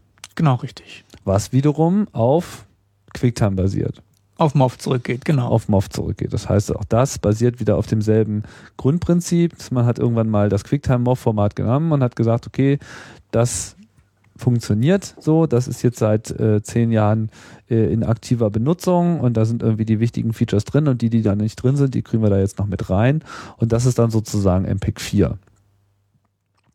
Und damit ist irgendwie alles äh, komplett. Und ähm, gab es dann noch irgendeinen großen äh, Schub. Mm, Real Audio, DivX, dann war eigentlich erstmal eine ganze Weile lang Ruhe, damit waren irgendwie alle glücklich und der nächste Schub war ja eigentlich der Video im Web. Und da kam dann ein alter Bekannter äh, wieder zu neuen Ehren, Flash, was immer so ein bisschen so eine Nischenrolle äh, gefüllt hat. Es war zwar sehr weit verbreitet, aber eigentlich wurde es für kaum irgendwas anderes verwendet als für Werbung oder eben für irgendwelche Spiele oder sonstigen interaktiven Klimbim, Künstler-Webseiten, die man nicht benutzen kann. Dafür war Flash immer super. Aber auf einmal machte das total Sinn, weil es jetzt eigentlich so der Pionier der Video-Widgets ist im, im Web. Auf einmal war es möglich, so wie man Bilder darstellen konnte, auch ein Video äh, machen. Das hat ja das Webkonsortium über Jahre nicht hinbekommen, da mal einen halbwegs brauchbaren Standard zu definieren und jetzt wurde so von hinten wieder äh, das eingeführt. Was ist Flash-Video? Also es gibt ja diese FLV-Dateien, die dann letzten Endes in diesen Webplayern abgespielt werden. Was steckt da drin? Ähm, Im Prinzip ist Flash eigentlich auch sogar wieder eine ganze Familie, ein ganzes Framework, in dem verschiedene Codecs drin sein können, also verschiedene Formate von Video drin sein können. Mhm. Ähm, bei Video ist es ähm, zu Anfang mal der Sorensen Spark gewesen, was sich letztendlich herausgestellt hat als eine Variante von H263. Das ist auch ganz witzig, wenn man da mal anschaut und die Open Source äh, Implementierungen ähm, beispielsweise bei FFmpeg an, äh, sich ansieht. Ähm, das ist im Prinzip H263. Mhm. Ähm, dann gibt es in Flash auch noch äh, ein Onto-Codec. Ähm, ich glaube VP6 ist es mhm. in dem Fall. Der kam allerdings relativ spät, also vor hm, zwei, drei Jahren erst, zwei Jahre glaube ich, 2005. Und ganz aktuell haben sie für äh, auf der Flash-Plattform auch noch neu den H264 jetzt. Aber das, was man normalerweise so sieht im Netz, das ist der Sorensen Spark, also H263. Mhm. Was ist das jetzt ähm, für eine Familie? Also diese H-Punkt-Geschichten äh, sieht man ja mal immer wieder. Ähm, ist das ein Ergebnis der, also wer hat das standardisiert? Also es ist ein Standard, ne? Ja, richtig. Und wer hat das standardisiert? Ähm, das kommt aus einer anderen Ecke und zwar aus der ITU. International mhm. Telecommunications Union, also aus der Videotelefonie-Szene. Ah ja. Das sind die, die hatten H261, H263, H264 äh, was ursprünglich gedacht war so für ISDN-Videotelefone. Was man auch in den 90ern mal halbweise kannte und hatte und wusste, das ist die Zukunft und was nie gekommen ist. Genau. Äh, ISDN, alles über ein Netz. Ja, genau richtig. Jetzt morgen Bildtelefonie und keiner wollte es. Die hatten sich ähm, in irgendeiner ähm, Aktion, die mir auch nicht näher bekannt ist, ähm, letzten Endes dann mal zusammengetan mit ihren Kollegen von der MPEG und gemeint, ja, wir haben da was, wollen wir das nicht irgendwie kombinieren? Ähm, und auf die Art und Weise ist dann der H264 als Part 10 Erweiterung, also Kapitel 10 in dem riesen äh, MPEG 4 äh, Gesamtwerk erschienen als Erweiterung, als weiterer Codec, äh, den man in MPEG 4 benutzen kann. Mhm. Das ist zurzeit auch State of the Art. Beziehungsweise auch bekannt unter dem Kürzel AVC, äh, Advanced Video Codec. Das ist sozusagen MPEG 4 Version 2.0, kann man eigentlich fast sagen, oder? Ah. Wenn man das jetzt auf das Video bezieht. Na, 3.0 schon eigentlich. Also, ähm, Wieso? Es- Sonst gibt es auch nur einen äh, MPEG Video Codec. ja, richtig. Ähm, man kann aber unterscheiden und äh, bei MPEG 4, also, okay, im Prinzip hast du recht, es sind zwei äh, Kapitel, die sich mit Videocodecs beschäftigen in MPEG 4. Das ist einmal Part 2 und einmal Part 10, also Part 2 und Part 10, Mhm. Deutsch bleiben. Ähm, in Part, Ja, da musst du auch Teil sagen. ja, verdammt. Okay, Teil 2, Teil äh, 10 oder Part 2, Part 10. ähm, Wir verstehen das. Im Teil 2 gibt's aber schon ähm, mehrere, also zwei Varianten, und zwar den, den Simple Profile und den Advanced Simple Profile. In dem Advanced Simple Profile tauchen dann diese Beamframes, B-Frames beispielsweise auf, die es im Simple Profile nicht gibt. Also man kann da schon im Prinzip zwei Varianten unterscheiden. Ähm, das ist dann deswegen lange relevant gewesen für Leute wie mich, die Sachen im Internet veröffentlicht hatten, weil QuickTime äh, nur Simple Profile konnte. Ganz langsam. Also, MPEG 4, der gesamte Standard, alles, was mit Audio und Video äh, zu tun hat und einschließlich des Container-Files. Definiert Audio-Codecs, definiert Videocodecs, derer mittlerweile zwei. Und jeder Codec, jeder Videocodec hat dann noch verschiedene Ausprägungen, sozusagen, wie komplex er sein kann. Und das ist dann in Profilen festgehalten. Profile und Level. Genau. Profile und Level. Okay, was macht das Profil und was macht ein Level? Ähm, ein Profil, vereinfacht gesagt, spezifiziert die Features, also die, die Funktionen, die Fähigkeiten, die ähm, verwendet werden in diesem Codec. Und ein Profil ähm, zeigt an, wie stark der, der Coder ist, das Gerät ist, äh, was dann dieses Format abspielen kann. Zum Beispiel, äh, also ich kenne jetzt im Moment aktuell am besten eben den H264. Im H264 gibt es ein Baseline-Profile, ein Main-Profile und ein Extended-Profile. Ähm, Und Baseline Profile ist sozusagen das Minimum. genau, das heißt, Baseline, das ist für kleine iPods, ähm, Handys, ähm, Handheld Media Player gedacht und so weiter und so fort. Mhm. Äh, Main ist gedacht für ja alles, was so durchschnittlich ähm, äh, auf dem Markt sein sollte, von irgendwelchen Set-Top-Boxen, Computern, was man so kennt. Mhm. Ähm, Und so Extended ist dann für High-End. Genau, da sind dann irgendwelche äh, größeren Video, ähm, Quatsch, äh, Farbformate mit drin. Ähm, was noch? Ja, ich glaube hauptsächlich die Farbformate sind bei Extended noch mit mehr dabei. Ähm, also das sind die Features, also die Funktionen auf der einen Seite und die Level auf der anderen Seite. Ähm, als konkretes Beispiel, der iPod war lange Zeit äh, Level 1.3. Das war eben eine Angabe, wie viel Bytes, ähm, wie viel, Bit, wie viel Bit, also Bitrate dieser Player verträgt. Wenn ich dem jetzt, keine Ahnung, 10 äh, Megabit pro Sekunde entgegenwerf, dann streckt einfach der kleine Prozessor neben Ding äh, seine Waffen und kommt nicht mehr hinterher. Das heißt, er kann beispielsweise nur bis maximal, ach, was war da? Ich glaube, ein Mbit konnte er maximal dekodieren in Echtzeit, was man in Echtzeit machen muss, weil sonst hätte ich ja kein Video, Mhm. das ich mir angucken kann. Mhm. Und es geht dann rauf. Ähm, äh, Level 3 ist, glaube ich, aktuell gerade ähm, bei, bei den größeren iPods unterstützt. Das richtet sich in der Regel danach, was halt ähm, zurzeit von den diversen Firmen an äh, Hardwarebeschleunigern auf dem Markt ist. Also das ist jetzt nicht irgendwie ähm, äh, die Einteilung willkürlich, sondern man guckt halt, okay, ich habe so und so viel Strom, den ich verbrauchen möchte. Ich kann diese Features relativ gut in, Hard in Hardware umsetzen und dann unterstütze ich eben in den verschiedenen Profilen oder den verschiedenen Leveln die und die Fähigkeiten. Mhm. Aber Ähm, das ist dann aber auch wohl definiert. Also das hängt dann alles in diesem MPEG-4-Standard. Das heißt, man kann sich dann für sein Gerät, wenn man eins baut, einfach mal rausgucken, was könnte das Ding so leisten. Und dann sagt man dann einfach in der Dokumentation, ich kann das und das Profil mit dem und dem Level. Und der Level definiert im Prinzip die Bitrate oder letzten Endes natürlich auch die Auflösung, weil die hängt da ja äh, mit dran äh, zusammen mit der Codierung und das Profil sagt halt generell erstmal, was für Features sind. Also kann ich die und die und die Frames und diese, es gibt ja tausend äh, also tausend Features gibt's nicht, aber es gibt auf jeden Fall verdammt viele unterschiedliche Features. Ich habe mir die Liste irgendwann mal angeschaut und dann fing mein Kopf irgendwann an zu klingeln, habe ich es wieder sein gelassen. Also es ist auf jeden Fall äh, krasses Zeug. Okay, ich spule mal kurz zurück. Man muss ja mal die Klammer noch wieder schließen, die man mal aufgemacht hat. Äh, wir waren ja gerade bei Flash hängen geblieben. Ähm, in dem Zusammenhang finde ich das nochmal ganz interessant. Also der Flash Codec, der, den man jetzt meistens eigentlich sieht, ist eine Entwicklung von Sorensen, heißt Spark und ist aber letzten Endes nichts anderes als so ein Feature-Set, wie das im H263 von der ITU definierte Codec äh, festgelegt hat. Da das nicht toll ist, haben sie sich irgendwann mal gedacht, da holen wir uns doch was Tolleres und dann sind sie bei On2 äh, shoppen gegangen und haben sich diesen VP6-Codec benutzt, äh, gekauft, aber den benutzt eigentlich kein Mensch, weil man benutzt Flash irgendwie mit maximaler Kompatibilitäts äh, Breite und dann nimmt man halt einfach das andere. Und YouTube hat ja auch schon gezeigt, it's good enough, it's good enough für äh, Video überhaupt erstmal gucken und die Leute scheißen auf Qualität, wenn sie es dafür irgendwie sofort kriegen, was bemerkenswert ist.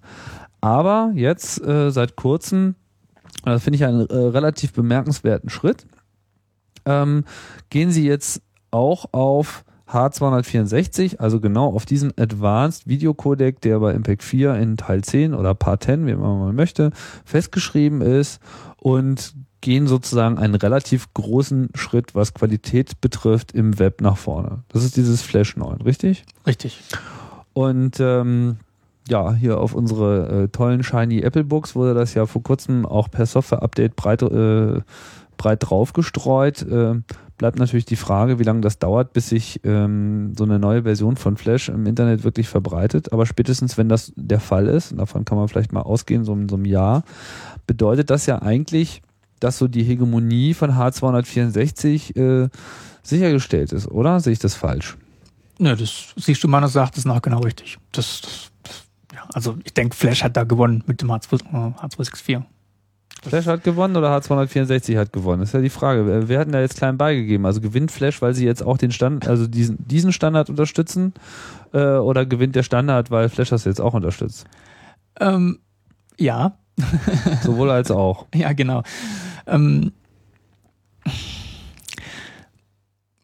man möchte in den nächsten Jahren einfach in dieser HD-Welle mitschwimmen, die wir jetzt haben. Und man braucht, um HD übers Netz übertragen zu können, irgendeine Form von Codec, der wirklich äh, ein bisschen mehr bringt als dieses H263, was sie bisher hatten. Und bei Onto, gut, okay, da könnte man sich vielleicht streiten, ob, ob sie mit Onto äh, VP7 vielleicht auch eine Option gehabt hätten, da was zu machen.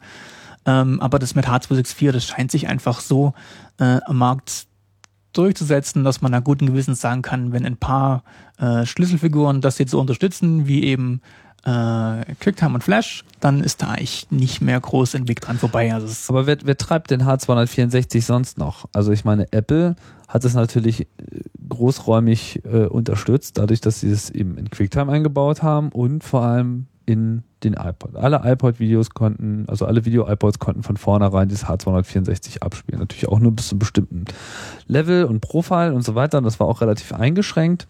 Aber grundsätzlich sind sie schon mal auf diesen Codec gegangen. Und wer macht es sonst noch? Microsoft macht es nicht. äh, DVDs, sowohl Blu-ray als auch HD-DVD, spezifiziert komplett in H264 rein. Aber beide haben auch die Microsoft äh, Nachgeburt, weil die müssen Richtig, wir ja VC1. nicht noch erwähnen als äh, letzte Entwicklung. Also Microsoft hat sich ja nicht wirklich geschlagen gegeben und haben dieses Windows Media, äh, Windows Video, also Windows Media Video WMV äh, rausgebracht. Und man kann sich darüber streiten, wie erfolgreich das jetzt war. Ähm, äh, zumindest den Podcasting War haben sie definitiv verloren, weil sie irgendwie weder einen Player noch Plan hatten. Aber ähm, also was einfach dazu geführt hat, dass eben sehr viel Video schon H264 war. Aber sie versuchen halt hintenrum, dadurch, dass sie das jetzt standardisiert haben als VC1 äh, und äh, in diesem H auf HD DVD gesetzt haben, versuchen sie das halt irgendwie zu etablieren. Siehst du da eine Chance, dass das äh, stattfindet? Ach, etablieren, das ist kein Problem. Das ist die Frage, ob es wirklich dominant wird. Und dieser Kelch scheint wohl an uns vorüber zu gehen. Ich meine, das ist jetzt äh, gefährlich, sowas zu sagen hier in einem Podcast, der nachher archiviert wird und dann in x Jahren äh, hören wir uns das nochmal an und dann wissen wir es genau. Aber so wie es jetzt zur Zeit aussieht, ich meine, sie haben halt äh, ihre Klientel und die ist glücklich und das ist alles wunderbar. Aber ja. Aber so ein Windows-Computer, kann der irgendwie H264 out of the box abspielen? Ähm, kann Vista das? Also mit Flash, was ja durchaus sehr weit deployed ist, man, Adobe strengt sich jetzt auch gerade an, mächtig äh, das auch zu deployen, dass also auch das in den Markt kommt. Es kam vor ein paar Tagen jetzt eine ganze Reihe von Security Advisories, also von, von Warnungen von Adobe, ja, unsere Flash-Player in den alten Versionen enthalten diese und diese und diese Bugs. Ihr solltet dringend updaten. okay. Und als netten Nebeneffekt äh, haben dann eben auch, hat dann die Installed Base auch diesen H264 Support. Und dann kann man damit arbeiten. Ja gut, aber das bezieht sich ja, Flash hat ja eigentlich nur eine Dominanz im Web. So, und Richtig. Webvideo mag ja äh, relativ wichtig sein, aber die Leute sind ja, wie wir sehen, auch mit dem alten Kram noch relativ äh, glücklich. Und jetzt äh, für HD, ich meine, letzten Endes äh, machen wir uns nichts vor, äh, am meisten wird halt einfach konsumiert über Download im Netz und die wenigsten davon sind äh, legal. Ähm, so, und da dominiert ja derzeit eigentlich noch MPEG 4. Also das normale Part 2 MPEG-4, wenn ich das jetzt mal so. Genau. In diesem komischen AVI-Format, muss man dazu sagen. Ja, das stimmt, ja. In der Regel irgendwelche XVIT-Video äh, in AVI-Containern und manchmal sogar noch mit MPEG 1 Layer 3 Audiospur dazu, also ein richtig schöner Bastard als Flickwerk zwischen allen möglichen äh, Codecs aus irgendwelchen Familien und irgendwoher. Das stimmt, richtig. Und es ist sogar so, dass teilweise ähm, die Standalone-Player, also DVD-Player, die auch Video-CDs abspielen können, speziell dieses Marktsegment sogar anspricht und dann auch Support gibt für äh, solche Formate, eben AVI-Container mit MPEG 1 Layer 3 Audio und MPEG 4 Advanced Simple Profile Video. Ähm, ja, das wird uns auch noch eine ganze Weile erhalten bleiben. Und es wird auch ähm, Flash mit H263 äh, Source und Spark uns noch eine ganze Weile erhalten bleiben. Ähm, erstens, weil es den Leuten offensichtlich gut genug ist und zweitens, weil es schlicht auch weniger Ressourcen braucht als so ein ganz, ganz moderner HD-Codec. Mhm. Also ja, es ist leider gut genug.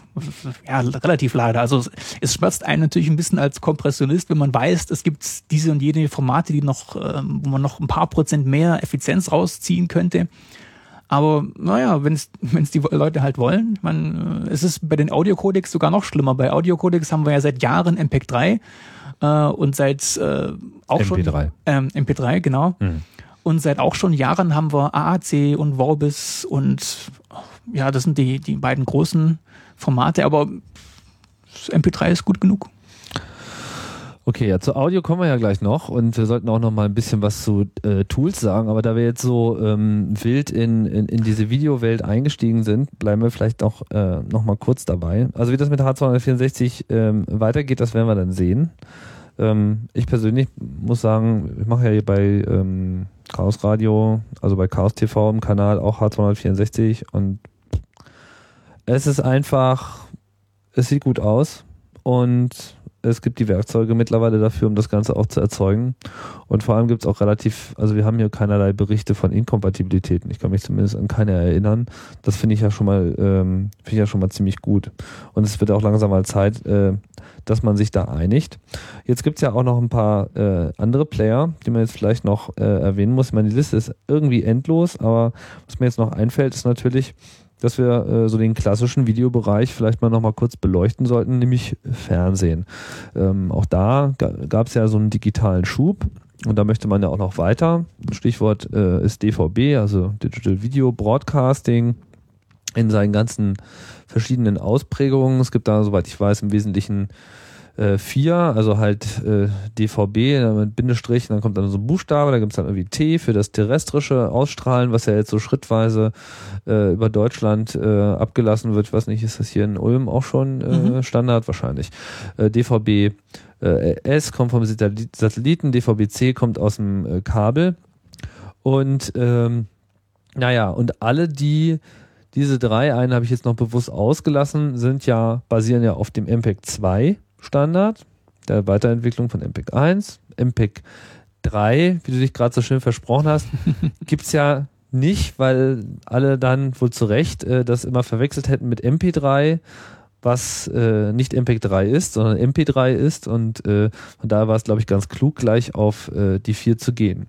So, jetzt ist das alles MPEG-2 und das ist natürlich relativ alt und relativ bandbreitenfressend. Das ist also gemacht worden für etwas, wo man viel Platz hat. Ein Kabel, wo halt man gedacht hat, 10 Fernsehsender, das muss doch reichen, oder vielleicht sind es 20 oder 30, je nachdem. Ähm, man hat gemerkt, es gibt eigentlich sehr viel mehr Bedarf. Man kann eigentlich gar nicht genug Kanäle haben. Äh, dementsprechend wird Kabel den Bedarf auch nicht abdecken können, sondern letzten Endes natürlich nur das Internet, wie das eben so ist. Äh, oder eben Satelliten. Da geht's ganz einfach. Da schießt man noch einen hoch und sucht sich eine neue Frequenz und so weiter. Äh, da kann man sich das alles leisten. Und jetzt ist äh, der vierte Buchstabe halt im Gespräch des DVB-H. Ähm, ich weiß nicht, warum sie da H genommen haben. Wirklich jetzt für äh, Handy. Ich glaube Handheld. Handheld, okay. Ja. Äh, hier geht es um sozusagen mobiles TV.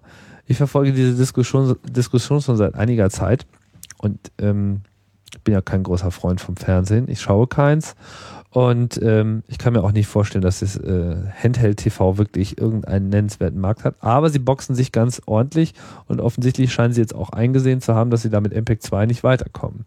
Sondern DVB-H ist im Wesentlichen auch dieses H264, oder?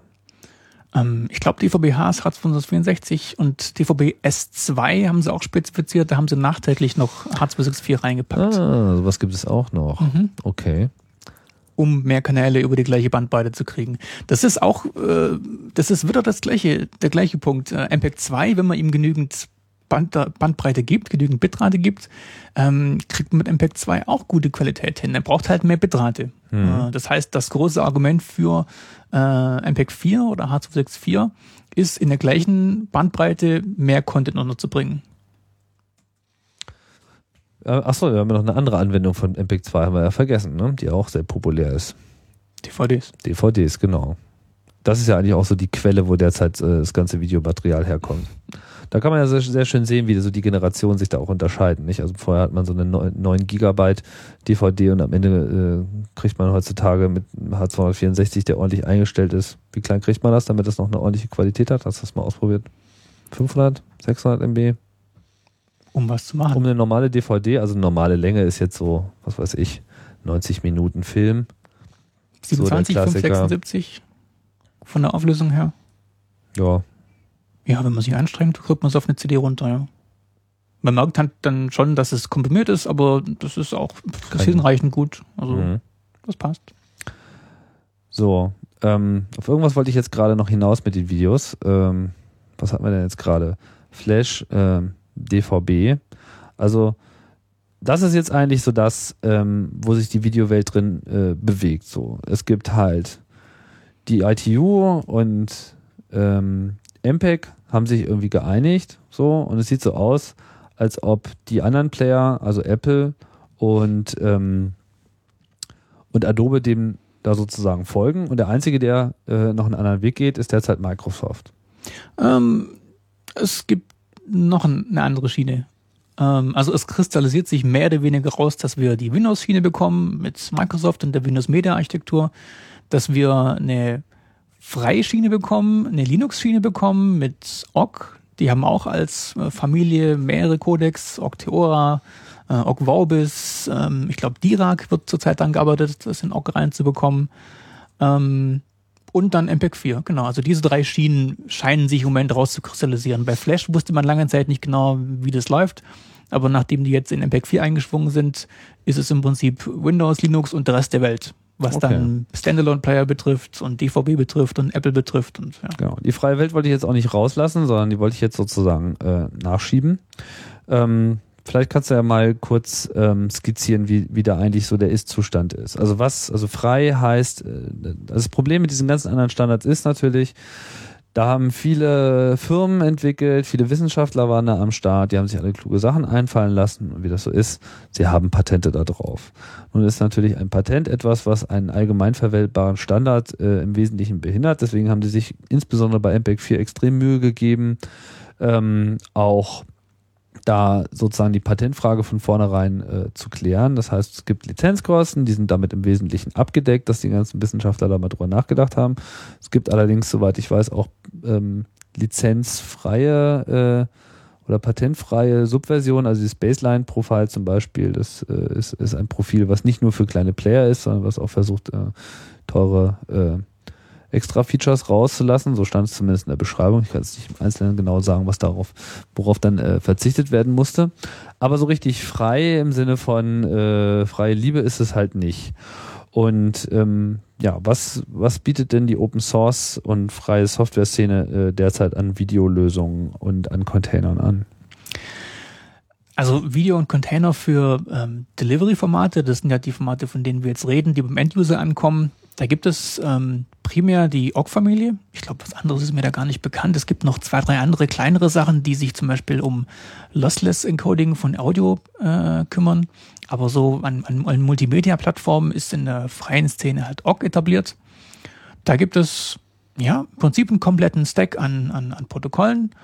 Ähm, angefangen von einem Transport-Stream, der definiert ist, das ist der OGG. Ähm, wirklich von äh, Container zu reden, ist da ein bisschen übertrieben. Da gibt es ein paar Projekte, die versuchen auch ein, ein, ein mächtigeres Containerformat äh, Warum ist das übertrieben? Nein, weil das im Prinzip ähnlich wie bei, ähm, bei MP3 einfach nur ein Bitstream ist und fertig, hat vorne ein bisschen Header dran und das war's dann. Und dann läuft das halt durch und dann hat man das.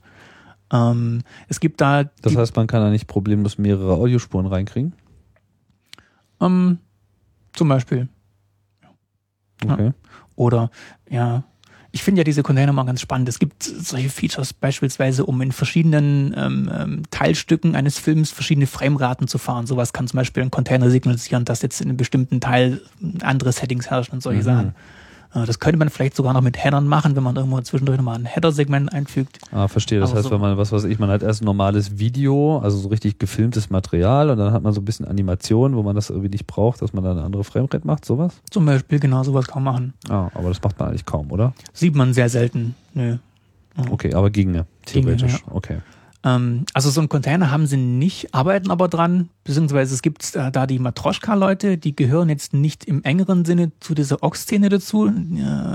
Bei OGG müsste man vielleicht dazu sagen, dass die Firma XIF, also nicht Firma Foundation, ich glaube, das ist eine Firma, sich darum kümmert, ähm, hier ähm, das Format ein bisschen zu betreuen und als zentrale Anlaufstelle zu dienen, um beispielsweise halt, ja, was man so braucht, eben äh, VCCs zu definieren und solche Geschichten mhm. oder offizielle Referenzimplementierungen zu machen.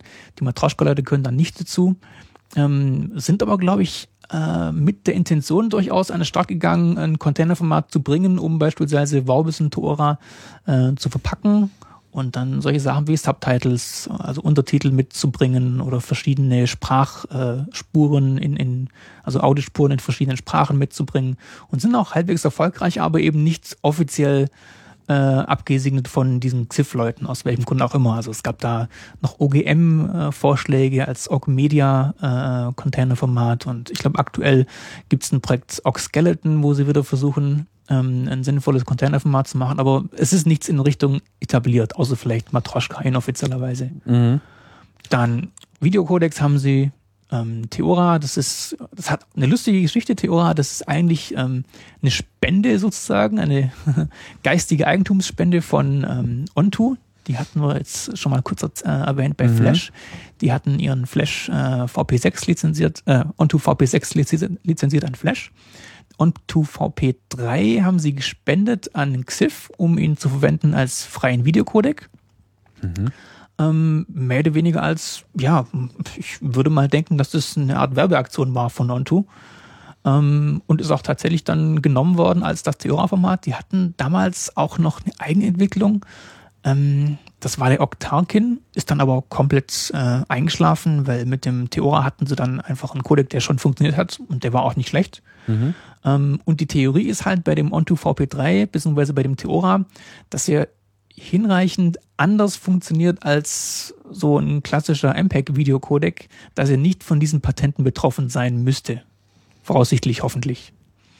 Ähm, so ganz hundertprozentig sicher sein kann man sich natürlich nicht, weil Softwarepatente haben halt dieses Problem, dass man nie wirklich ausschließen kann, dass nicht vielleicht doch irgendwo noch ein Patent äh, auf eine Technik äh, zutrifft, die ich da verwende. Das ist alles bei ja, diesen mathematisch, äh, bei den mathematischen, algorithmischen Patenten halt immer ein Riesenproblem.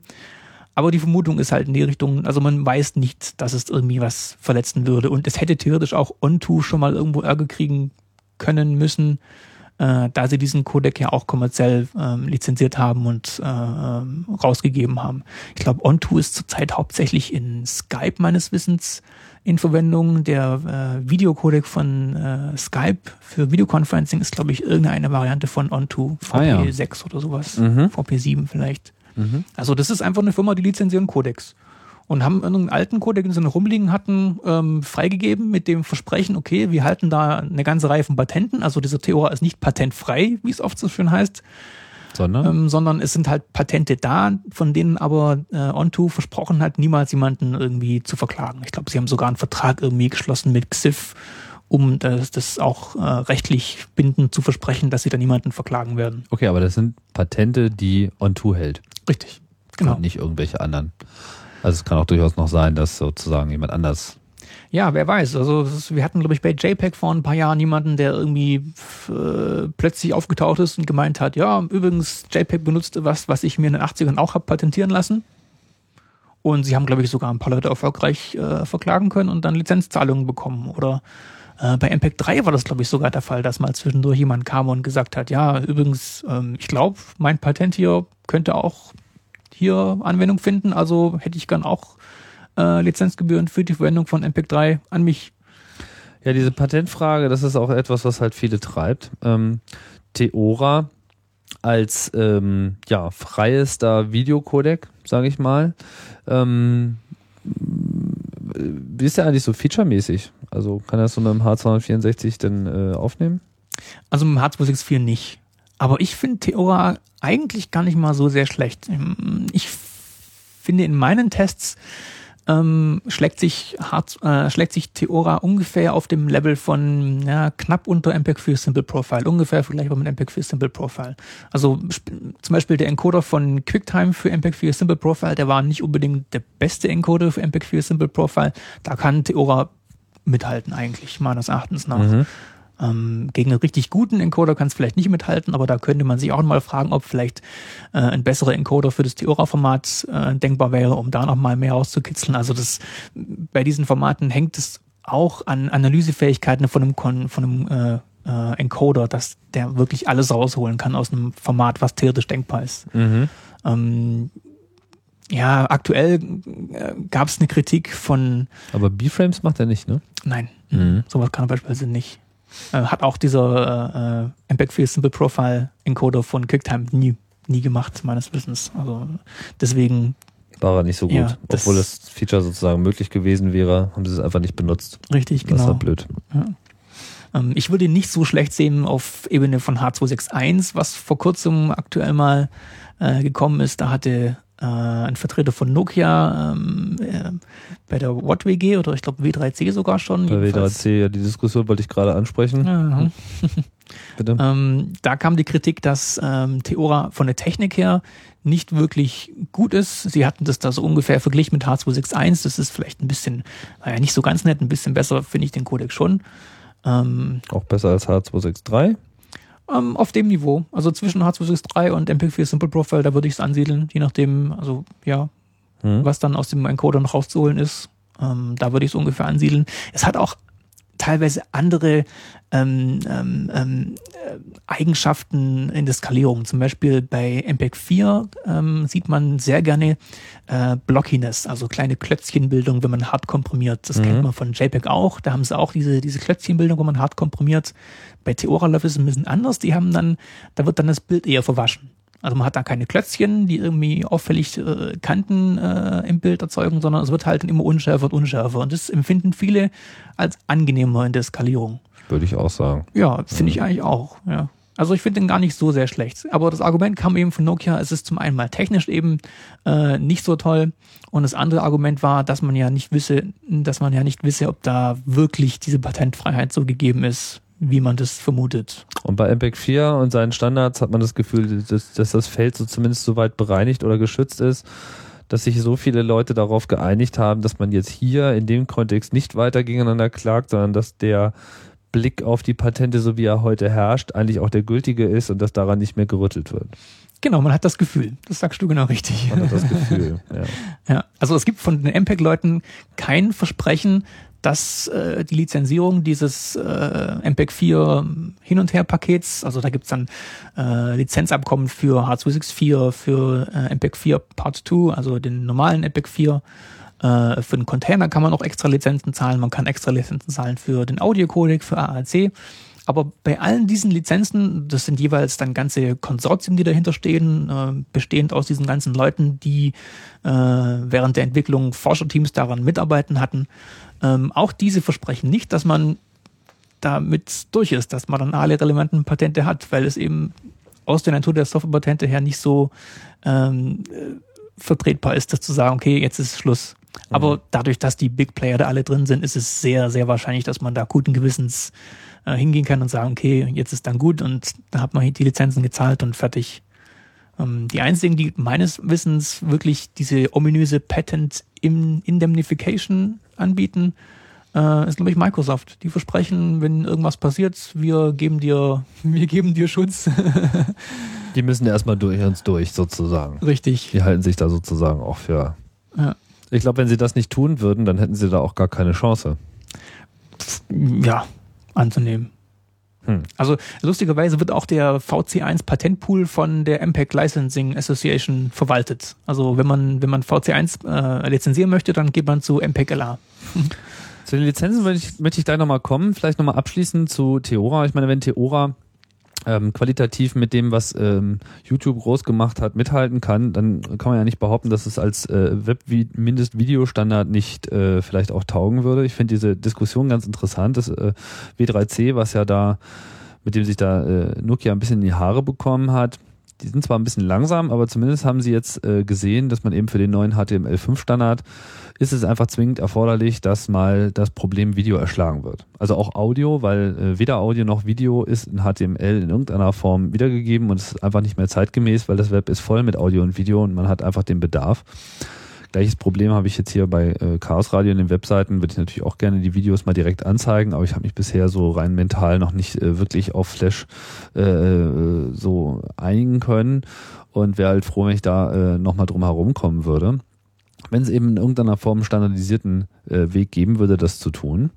Und ähm, äh, was wollte ich sagen? Ach ja, genau. Und ähm, Theora sozusagen als relativ freies System, als äh, Minimum für das Web zu definieren, wäre natürlich schon ein interessanter Schritt. Ne? Also allein, um da so ein bisschen mehr ähm, Awareness auch für zu äh, schaffen. Ne? Andererseits sehe ich halt auch, dass äh, die Zahl der verfügbaren Tools relativ gering ist, äh, um Theora zu erzeugen. Also die einzige, wenn gleich auch schon recht äh, elegante äh, Möglichkeit, die ich äh, so kenne, sind von Xif diese Components, die für QuickTime bereitgestellt werden. Die schmeißt man sich einfach in Ordner und schon kann man äh, nicht nur Theora anzeigen, sondern auch Theora erzeugen. Also dann exportiert man einfach ein Video aus seinem Standardprogramm heraus, der ist dann überall verfügbar.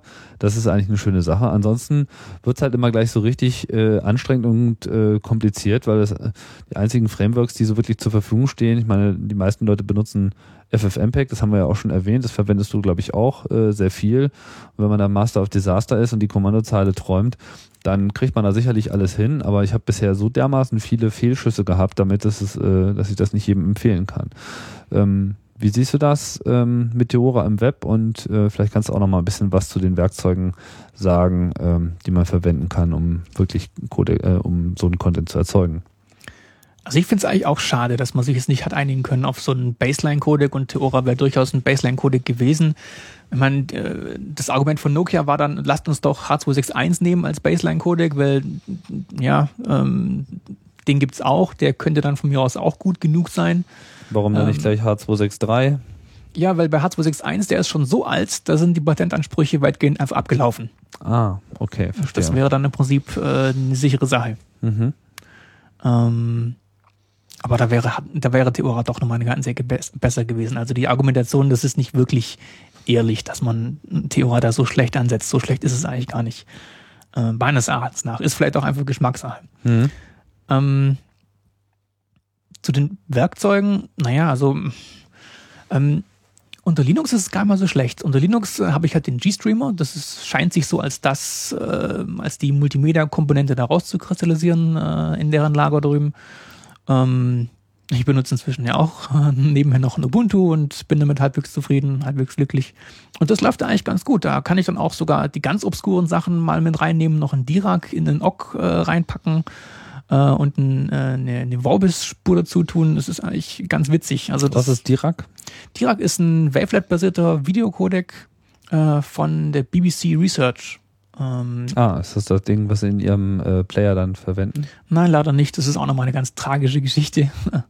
ähm, den Dirac benutzen sie. Ähm, inzwischen geht er sogar in die Standardisierung. Ähm, scheinbar soll über die SMPTE äh, der Dirac äh, als ähm, äh, Archivcodec standardisiert werden und wird dann da benutzt, um, naja, Langzeitarchive zu machen, sowas in der Richtung. Man könnte das vielleicht auch benutzen, um äh, Delivery-Formate zu machen, die dann an den End-User gehen und hart komprimiert sind. Aber da scheinen die Prozessoren noch nicht weit genug zu sein, weil diese Wavelet-Geschichten, ja, wir hatten es ja vorhin schon erwähnt, die sind immer noch ziemlich rechenintensiv äh, für aktuelle Prozessoren.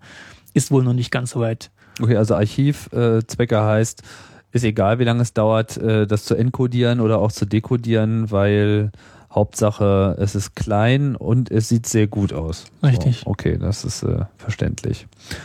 Gut, ja, und du warst bei den äh, Tools und FFmpeg und Dirac und was äh, Ja, genau. Ähm, die Tools, gut, mit GStreamer kann man das gut zusammen machen. Richtig, und der Linux G-Streamer, das ist dann gar nicht so schlecht. Also das hat ungefähr die Qualität von dem, was man halt unter Windows und, und äh, Mac OS 10 gewohnt ist mit äh, Direct Media und QuickTime. Das ist dann eben da äh, der G-Streamer und der hat OGG im Prinzip als sein favorisiertes Format.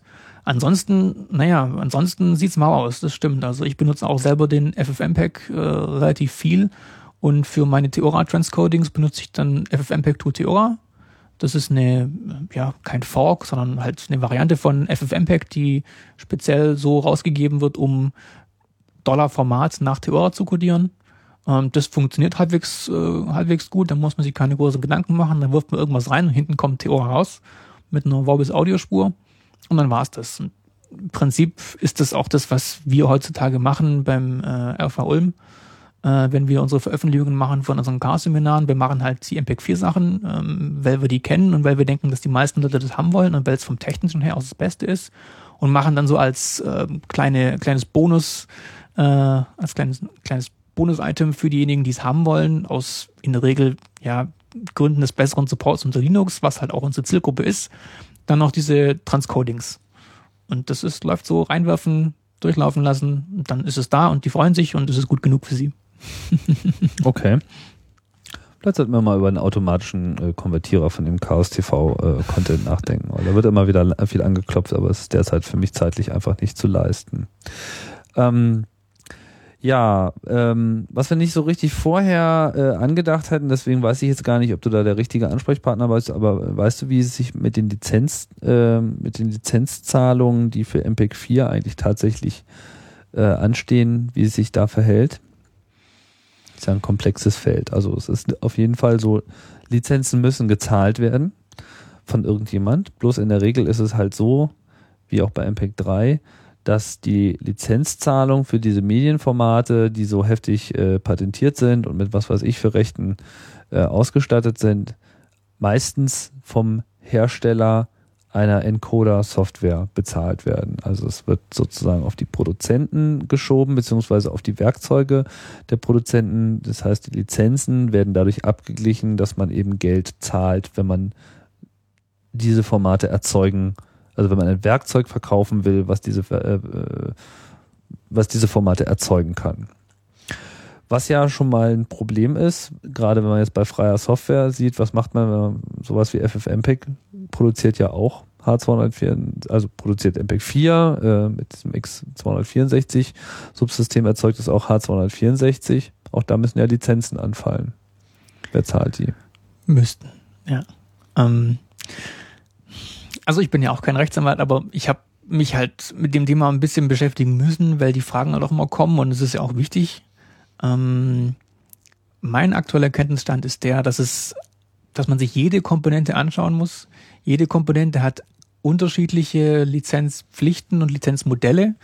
Ähm, ich hatte es vorhin schon mal kurz angesprochen. Es gibt zum Beispiel einen eigenen Patentpool für Leute, die Patente an AAC-Audio äh, in dem Format halten. Es gibt einen eigenen Pool ähm, für Patente, die H264 betreffen, einen eigenen Pool für MPEG 2 Video, einen eigenen Pool für MPEG 3. Und die haben insofern unterschiedliche Lizenzmodelle als zum Beispiel bei AAC etwa nur für Decoder und Encoder äh, Lizenzgebühren verlangt werden, ähm, sowohl in Hardware als auch in Software. Das heißt, der Hersteller des Decoders oder Encoders muss die Patentlizenzgebühren äh, äh, an diesen Patentpool zahlen, je nachdem, wie viele Lizenzen er verkauft von seinem äh, Encoder oder Decoder-Produkt. Ähm, das heißt, eine freie Implementierung äh, dieses Standards müsste im Prinzip auch für jeden, der das downloadet, rein theoretisch irgendeine Form von äh, Lizenzgebühr auch zahlen. Ähm, es gibt ist aber eine Grauzone. Es gibt aber Firmen, die das tun für äh, Open Ja. Source. Mir fällt jetzt gerade das Beispiel nicht ein, aber ich weiß, dass zumindest in einem Fall das getan wird, dass es also Mhm. einfach Firmen gibt, die der Meinung sind, das müsste jetzt mal äh, stattfinden und die dann tatsächlich für die Existenz dieses äh, freien Tools eben auch die Lizenzen berappen. Auch Also- wenn die Community das nicht tut. Ähm, ich glaube, Linux-Distributionen machen das äh, manchmal auch, dass man da sagt, okay, wir nehmen jetzt ein, von mir aus äh, ein Real, eine Real-Plattform, Helix mit einem MP3-Plugin und äh, zahlen denen Lizenz und ähm, dann hat dieser kommerzielle Linux-Distributor dann das bezahlt und dann ist gut und dann kann man, hat man über diese Schiene eine, eine legale Möglichkeit, MP3 abzuspielen. Ähm, das, was sonst gemacht wird, was ich halt so kenne aus dem Netz, ist die Argumentation, ja, ähm, wir stellen diesen MP3-Encoder oder X264 ähm, nur als Quellcode ins Netz und nur zu Forschung und Lehrzwecken und bieten keine Binaries an, die man als User runterladen kann und benutzen kann und argumentieren eben so, dass ähm, wir dadurch nicht äh, in die Pflicht genommen werden können, ähm, Lizenzgebühren zahlen zu müssen, weil das, was wir veröffentlichen, ist ja nicht in einem Zustand, wo man jetzt äh, sagen kann, das ist schon ein fertiger Decoder oder Encoder, das muss man sich also besetzen, konfigurieren, hin und her. Das ist so die Grauzone, die meines Wissens zurzeit ähm, da gefahren wird. Und das hat, ja, das läuft, glaube ich, seit den populären MP3-Encodern. Äh, Lame ist da, glaube ich, äh, derjenige, der das zuerst gemacht hat. Die haben sich halt hingestellt und gesagt, ha ja, wir machen das nur zu Forschungszwecken. Und wer das dann übersetzt und für irgendwelche anderen Zwecke einsetzt, dann muss derjenige sich selber um die Lizenzgebühren kümmern. Hm. So, das heißt, ähm, bei MPEG 4 ist es ja, gibt es aber auch so verschiedene Lizenzmodelle, äh, je nachdem, ob es äh, gestreamt werden soll und so weiter. Aber jetzt so für normale Downloads, die man anbietet, also so Podcast, was ist da?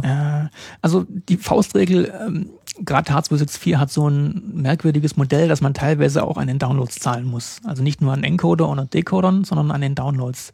Die Faustregel ist die, immer wenn Geld fließt, möchte die Lizenzierungsgesellschaft mitverdienen. Das heißt Pay-per-View, äh, ähm, Werbefinanzierung, ähm, äh, Downloads, die man Musik. nur kriegt mit äh, Mitgliedschaft irgendwo. Ja, Musik wäre dann genau, ähm, ähm, was ist denn Musik? Ähm, da gibt's auch einen lustigen Namen für, dass man halt pro Titel zahlen muss. Ähm, immer wenn in irgendeiner Form Geld so fließt, dann möchten die da auch nochmal mitverdienen. Dann gibt's dann bestimmte Cents oder Prozentsätze, ähm, die dann gezahlt werden sollen bei solchen Modellen. Mm, Im Prinzip, wenn man solche Sachen komplett frei hat, ähm, kann man, glaube ich, da ganz rumkommen, äh, irgendwas zahlen zu müssen. Aber es fängt halt schon an, wenn ich einen Banner auf meiner Webseite habe. Bin ich dann schon werbefinanziert. Also es ist sehr schwer, da wirklich durchzukommen. Meine, Im Moment ist es noch nicht so schlimm. Es gibt noch ein Moratorium, also man kann noch, ähm, das wird gerne gemacht am Anfang, um einen Codec zu etablieren. Da hat man dann äh, die ersten paar Jahre sagt man halt nichts und das ist dann alles frei und kein Problem. Und ja, wenn es dann mal etabliert ist am Markt, dann fängt man an, die Daumenschrauben anzudrehen. Und ja, also übrigens, ähm, wir hätten ganz gern da was- was dafür, weil wir da ja auch so viel Forschungsarbeit reingesteckt haben und so weiter und so fort. Ich meine, äh, Aber das basiert alles auch auf den Patenten. richtig, genau. Das heißt, wenn die verfallen, verfallen auch die Lizenzzahlungen. Ähm, ja. Ja, also das Argument mit H261 von Nokia für HTML5 äh, war, dass H261 hinreichend alt ist, dass man da keine Angst haben muss, dass man da irgendwas zahlen müsste. Aber jetzt wegen Patentsverletzung. Genau. Was letztlich also sozusagen infolgedessen Lizenzzahlungen fällig werden würden. Richtig. Das heißt, auch MPEG 4 Standard, so sehr er jetzt mit Patenten bestückt sein sollte und solange auch die Liste von Lizenzzahlungen ist, irgendwann timet es aus. Genau. Okay. Aber wann, wissen wir jetzt im Einzelnen nicht, weil das hängt dann immer von dem jeweiligen Teil ab. Ja, richtig. Also ähm, bei MPEG 4 wird es voraussichtlich noch eine ganze Weile dauern. Ähm, was ich äh, vor kurzem mal wieder gelesen habe, die ersten Leute spekulieren schon drauf, dass äh, MP3 demnächst auslaufen wird. Also ich habe da jetzt allerdings auch äh, Schätzungen gesehen zwischen 2009 und 2016. Ähm, aber 2009 wäre schon verdammt nahe. Ähm, und dann wäre MP3 im Prinzip frei. Auch nicht Mhm. schlecht. Ja. Und ähm, ja, aber es gibt ja da auch noch äh, Alternativen. Ähm, vielleicht sollten wir jetzt nochmal so als ähm, letzten Teil, nachdem wir jetzt so ausführlich über Video geredet haben, wir werden sicherlich zwischendurch nochmal drauf kommen, ähm, nochmal auf Audio äh, eingehen. Nachdem wir ja so Container und jetzt ausführlich äh, die Videocodecs hatten, was, äh, wie sieht's denn im, im, im Audiobereich aus? Also MP3 ist natürlich jedem äh, geläufig und das AU-Format von Sun hat ja dann nicht große äh, Wellen geschlagen. Heutzutage scheint fast alles MP3 zu sein, aber auch dort schleicht sich MPEG 4 rein. Auch hier im Wesentlichen beflügelt durch äh, Apple, weil der iTunes Store nur MPEG 4 Audio verkauft, beziehungsweise ähm, auch hier und da äh, MPEG 4 Audio fürs Podcasting äh, verwendet wird, weil es halt noch ein paar extra Features hat, die ganz nett sind. Aber ansonsten kann man sagen, MP3 ist eigentlich überall. MP3 ist nicht MPEG 3, das haben wir schon gesagt, aber was ist MP3? Ähm, MP3 ist MPEG 1 Layer 3 Audio. Das, Das heißt, Ähm, naja, das kommt aus dem äh, ja schon angestaubten MPEG 1 äh, Standardpaket. Ähm, ja, Layer 3, ich glaube, das ist Kapitel 3 dann in diesem äh, Standard gewesen. Da ist das spezifiziert worden. ist der Layer 3. Layer 3. Es gibt ja auch Layer 2. Das ist auch ein Audio-Codec gewesen, glaube ich. Ja, Layer 2 ist, ähm, war von Anfang an drin. Das ist das, was im Radio verwendet wird. Mhm. Ist heute noch so der Standard, so, wenn so, äh, wenn so der rasende Reporter äh, vorbeikommt und sagt, ich möchte gerne, guten Tag, ich möchte hier ganz gerne mal live äh, Radio machen, dann stöpseln sie ihre kleine ISDN-Box rein und machen über die 128 Kilobit halt dieses äh, Layer 2. Aber MP3 ist dann sozusagen später dazugekommen und hat dann gesagt, wir sind jetzt noch ein bisschen besser. Das war also von der Qualität her besser und hatte mehr Optionen mit diesem ganzen VBR-Kram und so weiter. Das kannst du ja vielleicht gleich nochmal äh, äh, erzeugen und ist ja dann das, was sich eigentlich erst so richtig durchgesetzt hat. Genau, so ist es. Ähm, ja, Gut, über MP3 kann man eigentlich kaum reden, ne? das ist äh, so omnipräsent. Trotzdem, also es gibt auch immer wieder Probleme äh, bei MP3, das habe ich jetzt hier auch bei Chaos Radio äh, gemerkt. Wenn man erstmal anfängt, mit unterschiedlichen Encodern zu arbeiten und mit unterschiedlichen Settings, also so Optionen wie, was weiß ich, äh, variable Bitrate und so weiter, äh, irgendwie ähm, Bitraten, die dann auch, sagen wir mal, nicht die Standard-Bitraten sind, ja, also wenn man mal nicht genau 128 Kilobit macht, sondern vielleicht nur 100 oder so, dann gibt's dann immer wieder so ein paar Ho Chi Minh Flower Power Enterprises, äh, USB-Sticks äh, von Saturn, ja, die verschlucken sich dann einfach an diesen Dateien, weil sie sagen, irgendwie das ist nicht das, was 90 Prozent äh, hört, äh, das spiele ich gar nicht erst ab. Ähm, hast du auch Vergleiche gemacht bei, bei Audiocodecs, wie du es bei Videocodecs gemacht hast? Ähm, nicht persönlich so intensiv, weil ich nicht so äh, wirklich audiophil bin. Man, ähm, man hat halt dann, wenn man Videos veröffentlicht, dann immer die Frage, ja, in welchem Format bringe ich das Audio raus, wie viel Abtastrate reicht mir aus, wie viel Bitrate brauche ich, in welchem Codec. Ähm, gerade solche Sachen, wie du erwähnt hattest, hier, dass verschiedene Abtastraten in unterschiedlichen Versionen von MPEG 3 äh, von MP3 ne, nicht, wird, nicht unterstützt werden. Das ist MPEG 1 Layer 3 und MPEG 2 ähm, ich glaube auch Layer 3, da sind dann mehr Abtastraten dazugekommen, die unterstützt werden. Das war bei MPEG 1 Layer 3 noch äh, ein kleinerer, eingeschränkter Bereich, der unterstützt werden musste. Ähm, sowas, naja gut, sowas kriegt man halt dann mit der Zeit auch raus. Ähm, ja, aber es geht in, in der Form, in, in der man es zurzeit verwendet, einfach so gut, dass das, dass man sich auf diesen kleinsten gemeinsamen Nenner beschränken kann. Auch das mit diesen Kilohertz, das ist auch alles kein Problem. Man nimmt halt diesen kleinsten gemeinsamen Nenner aus MPEG 1 Layer 3 äh, und gut ist. Also selbst auf VBR kann man zur Not verzichten. Ähm, ja, was gibt's noch? Das war's eigentlich. Ja. Und Ja. ähm, AAC als Nachfolgeformat, war sogar schon bei MPEG 2 mit drin als Erweiterung, hat damals allerdings niemand wirklich nennenswert benutzt.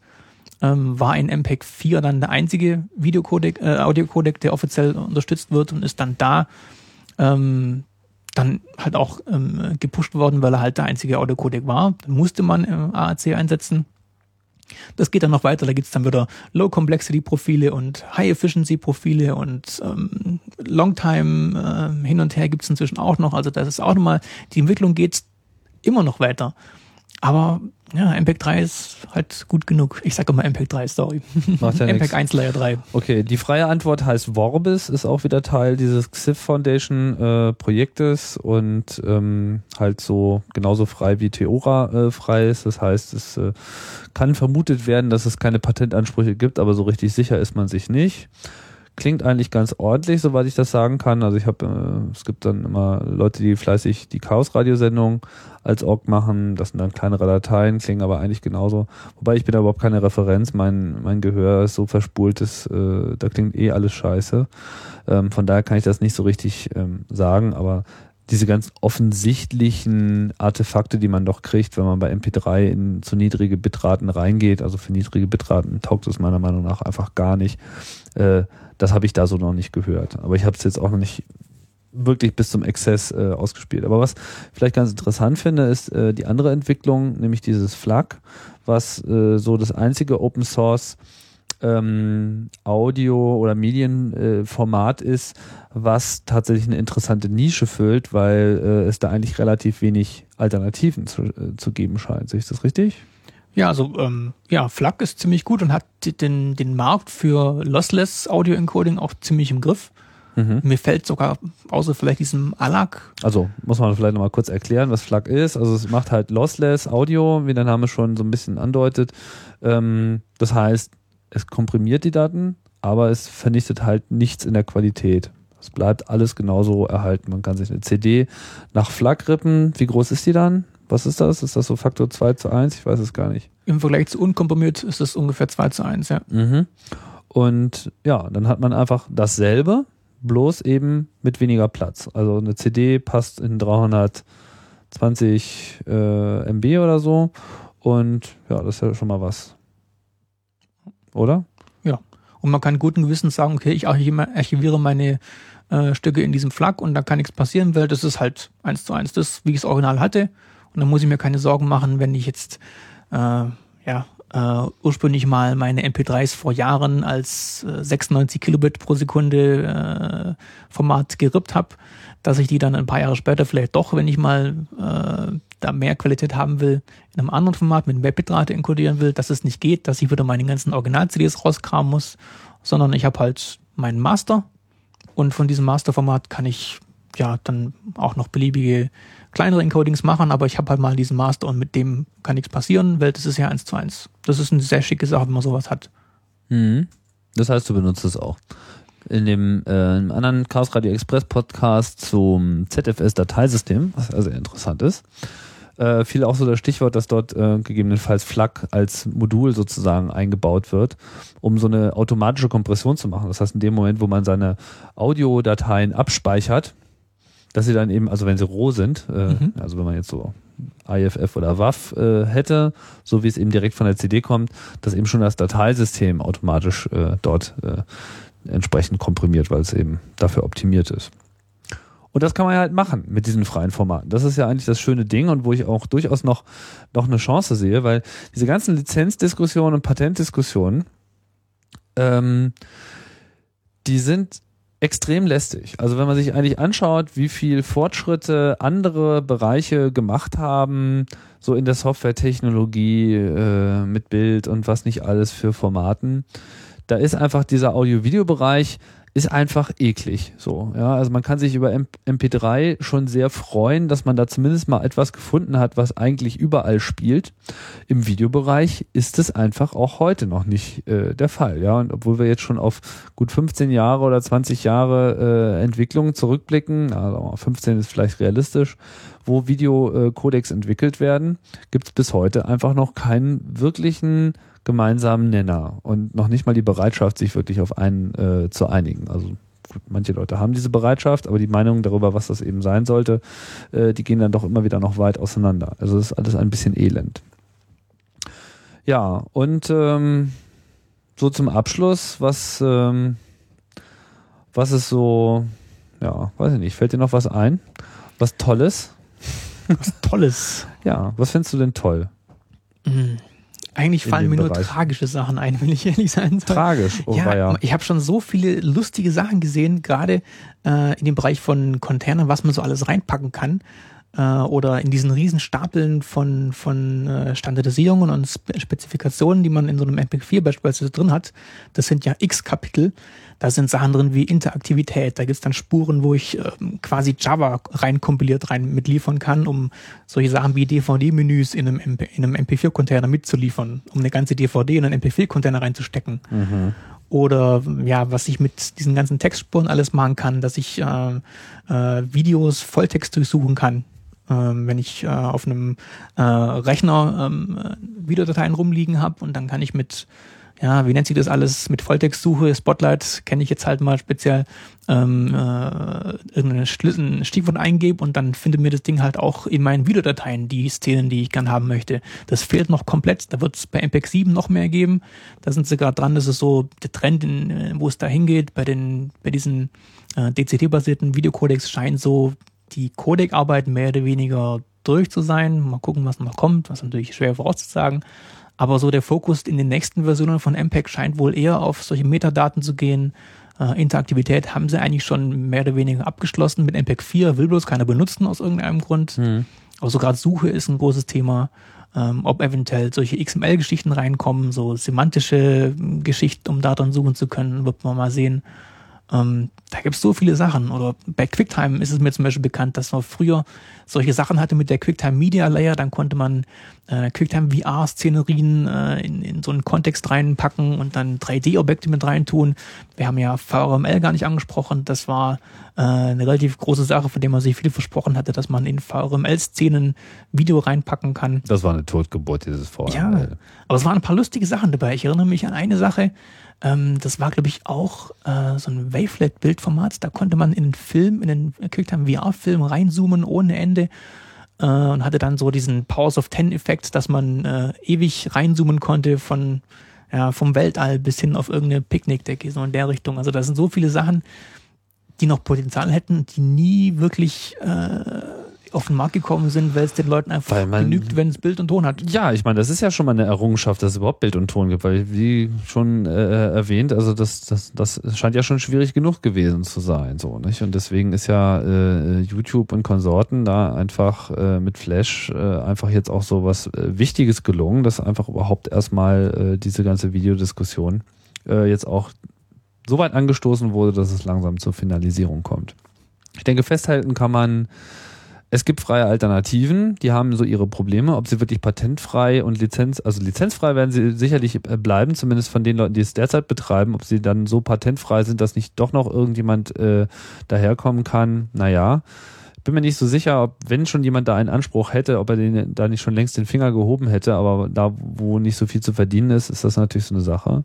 Es gibt ähm, schon diverse kleine Hardware-Bausteine, die auch Theora und so weiter äh, tatsächlich mit eingebaut haben. Also es ist durchaus möglich für so vertikale Anwendungen, dass sich das da auch nochmal durchsetzt an Sachen, wo es einfach, was weiß ich, einfach sinnfrei ist, äh, dafür Lizenzen zu zahlen. Oder wo, sagen wir mal, die Projekte nicht stattfinden könnten, weil sie einfach dann diese Kosten nicht tragen können. Aber ansonsten scheint sich äh, zumindest derzeit ein bisschen der Weg in Richtung MPEG 4, H264 äh, aufgemacht zu haben, plus äh, eben dem entsprechenden Audio äh, AAC. Und die einzigen, die sich noch wehren, sind eigentlich Microsoft. Hm, Ja, Habe ich das äh, halbwegs brauchbar zusammengefasst? das passt so. Ja. Okay, das passt so. Na fein, dann haben wir es jetzt zusammen. Stunde 50 Minuten haben wir schon durch. Und äh, ja, ich bedanke mich, Michael, bei dir für die Ausführung. Gerne. Und äh, wir werden ja demnächst noch ein bisschen Radio machen. Ansonsten war es das wieder bei Chaos Radio Express. Äh, die Ausgabe 61 ist hiermit äh, beendet. Die letzte Ausgabe auch, die vor dem Kongress aufgezeichnet wird und ausgestrahlt wird. Äh, ich hoffe, euch da alle zu sehen. Und äh, ja, äh, kommentiert fleißig bei uns im Blog, äh, blog.chaosradio.ccc.de und wenn ihr äh, weitere Anmerkungen habt zur äh, Sendung, was nachtragen könnt, was hier äh, falsch gesagt war, äh, worden ist, ist sicherlich irgendwas dabei, weil äh, gerade bei so einem komplexen Thema kriegt man das niemals gerade. Haben wir noch das Chaos Radio Wiki, aber das habe ich jetzt alles schon tausendmal gesagt. Ich halte jetzt die Klappe und sage Dankeschön, Michael, und danke fürs Zuhören. Das war's äh, bei Chaos Radio Express. Wir sehen uns. Bis bald.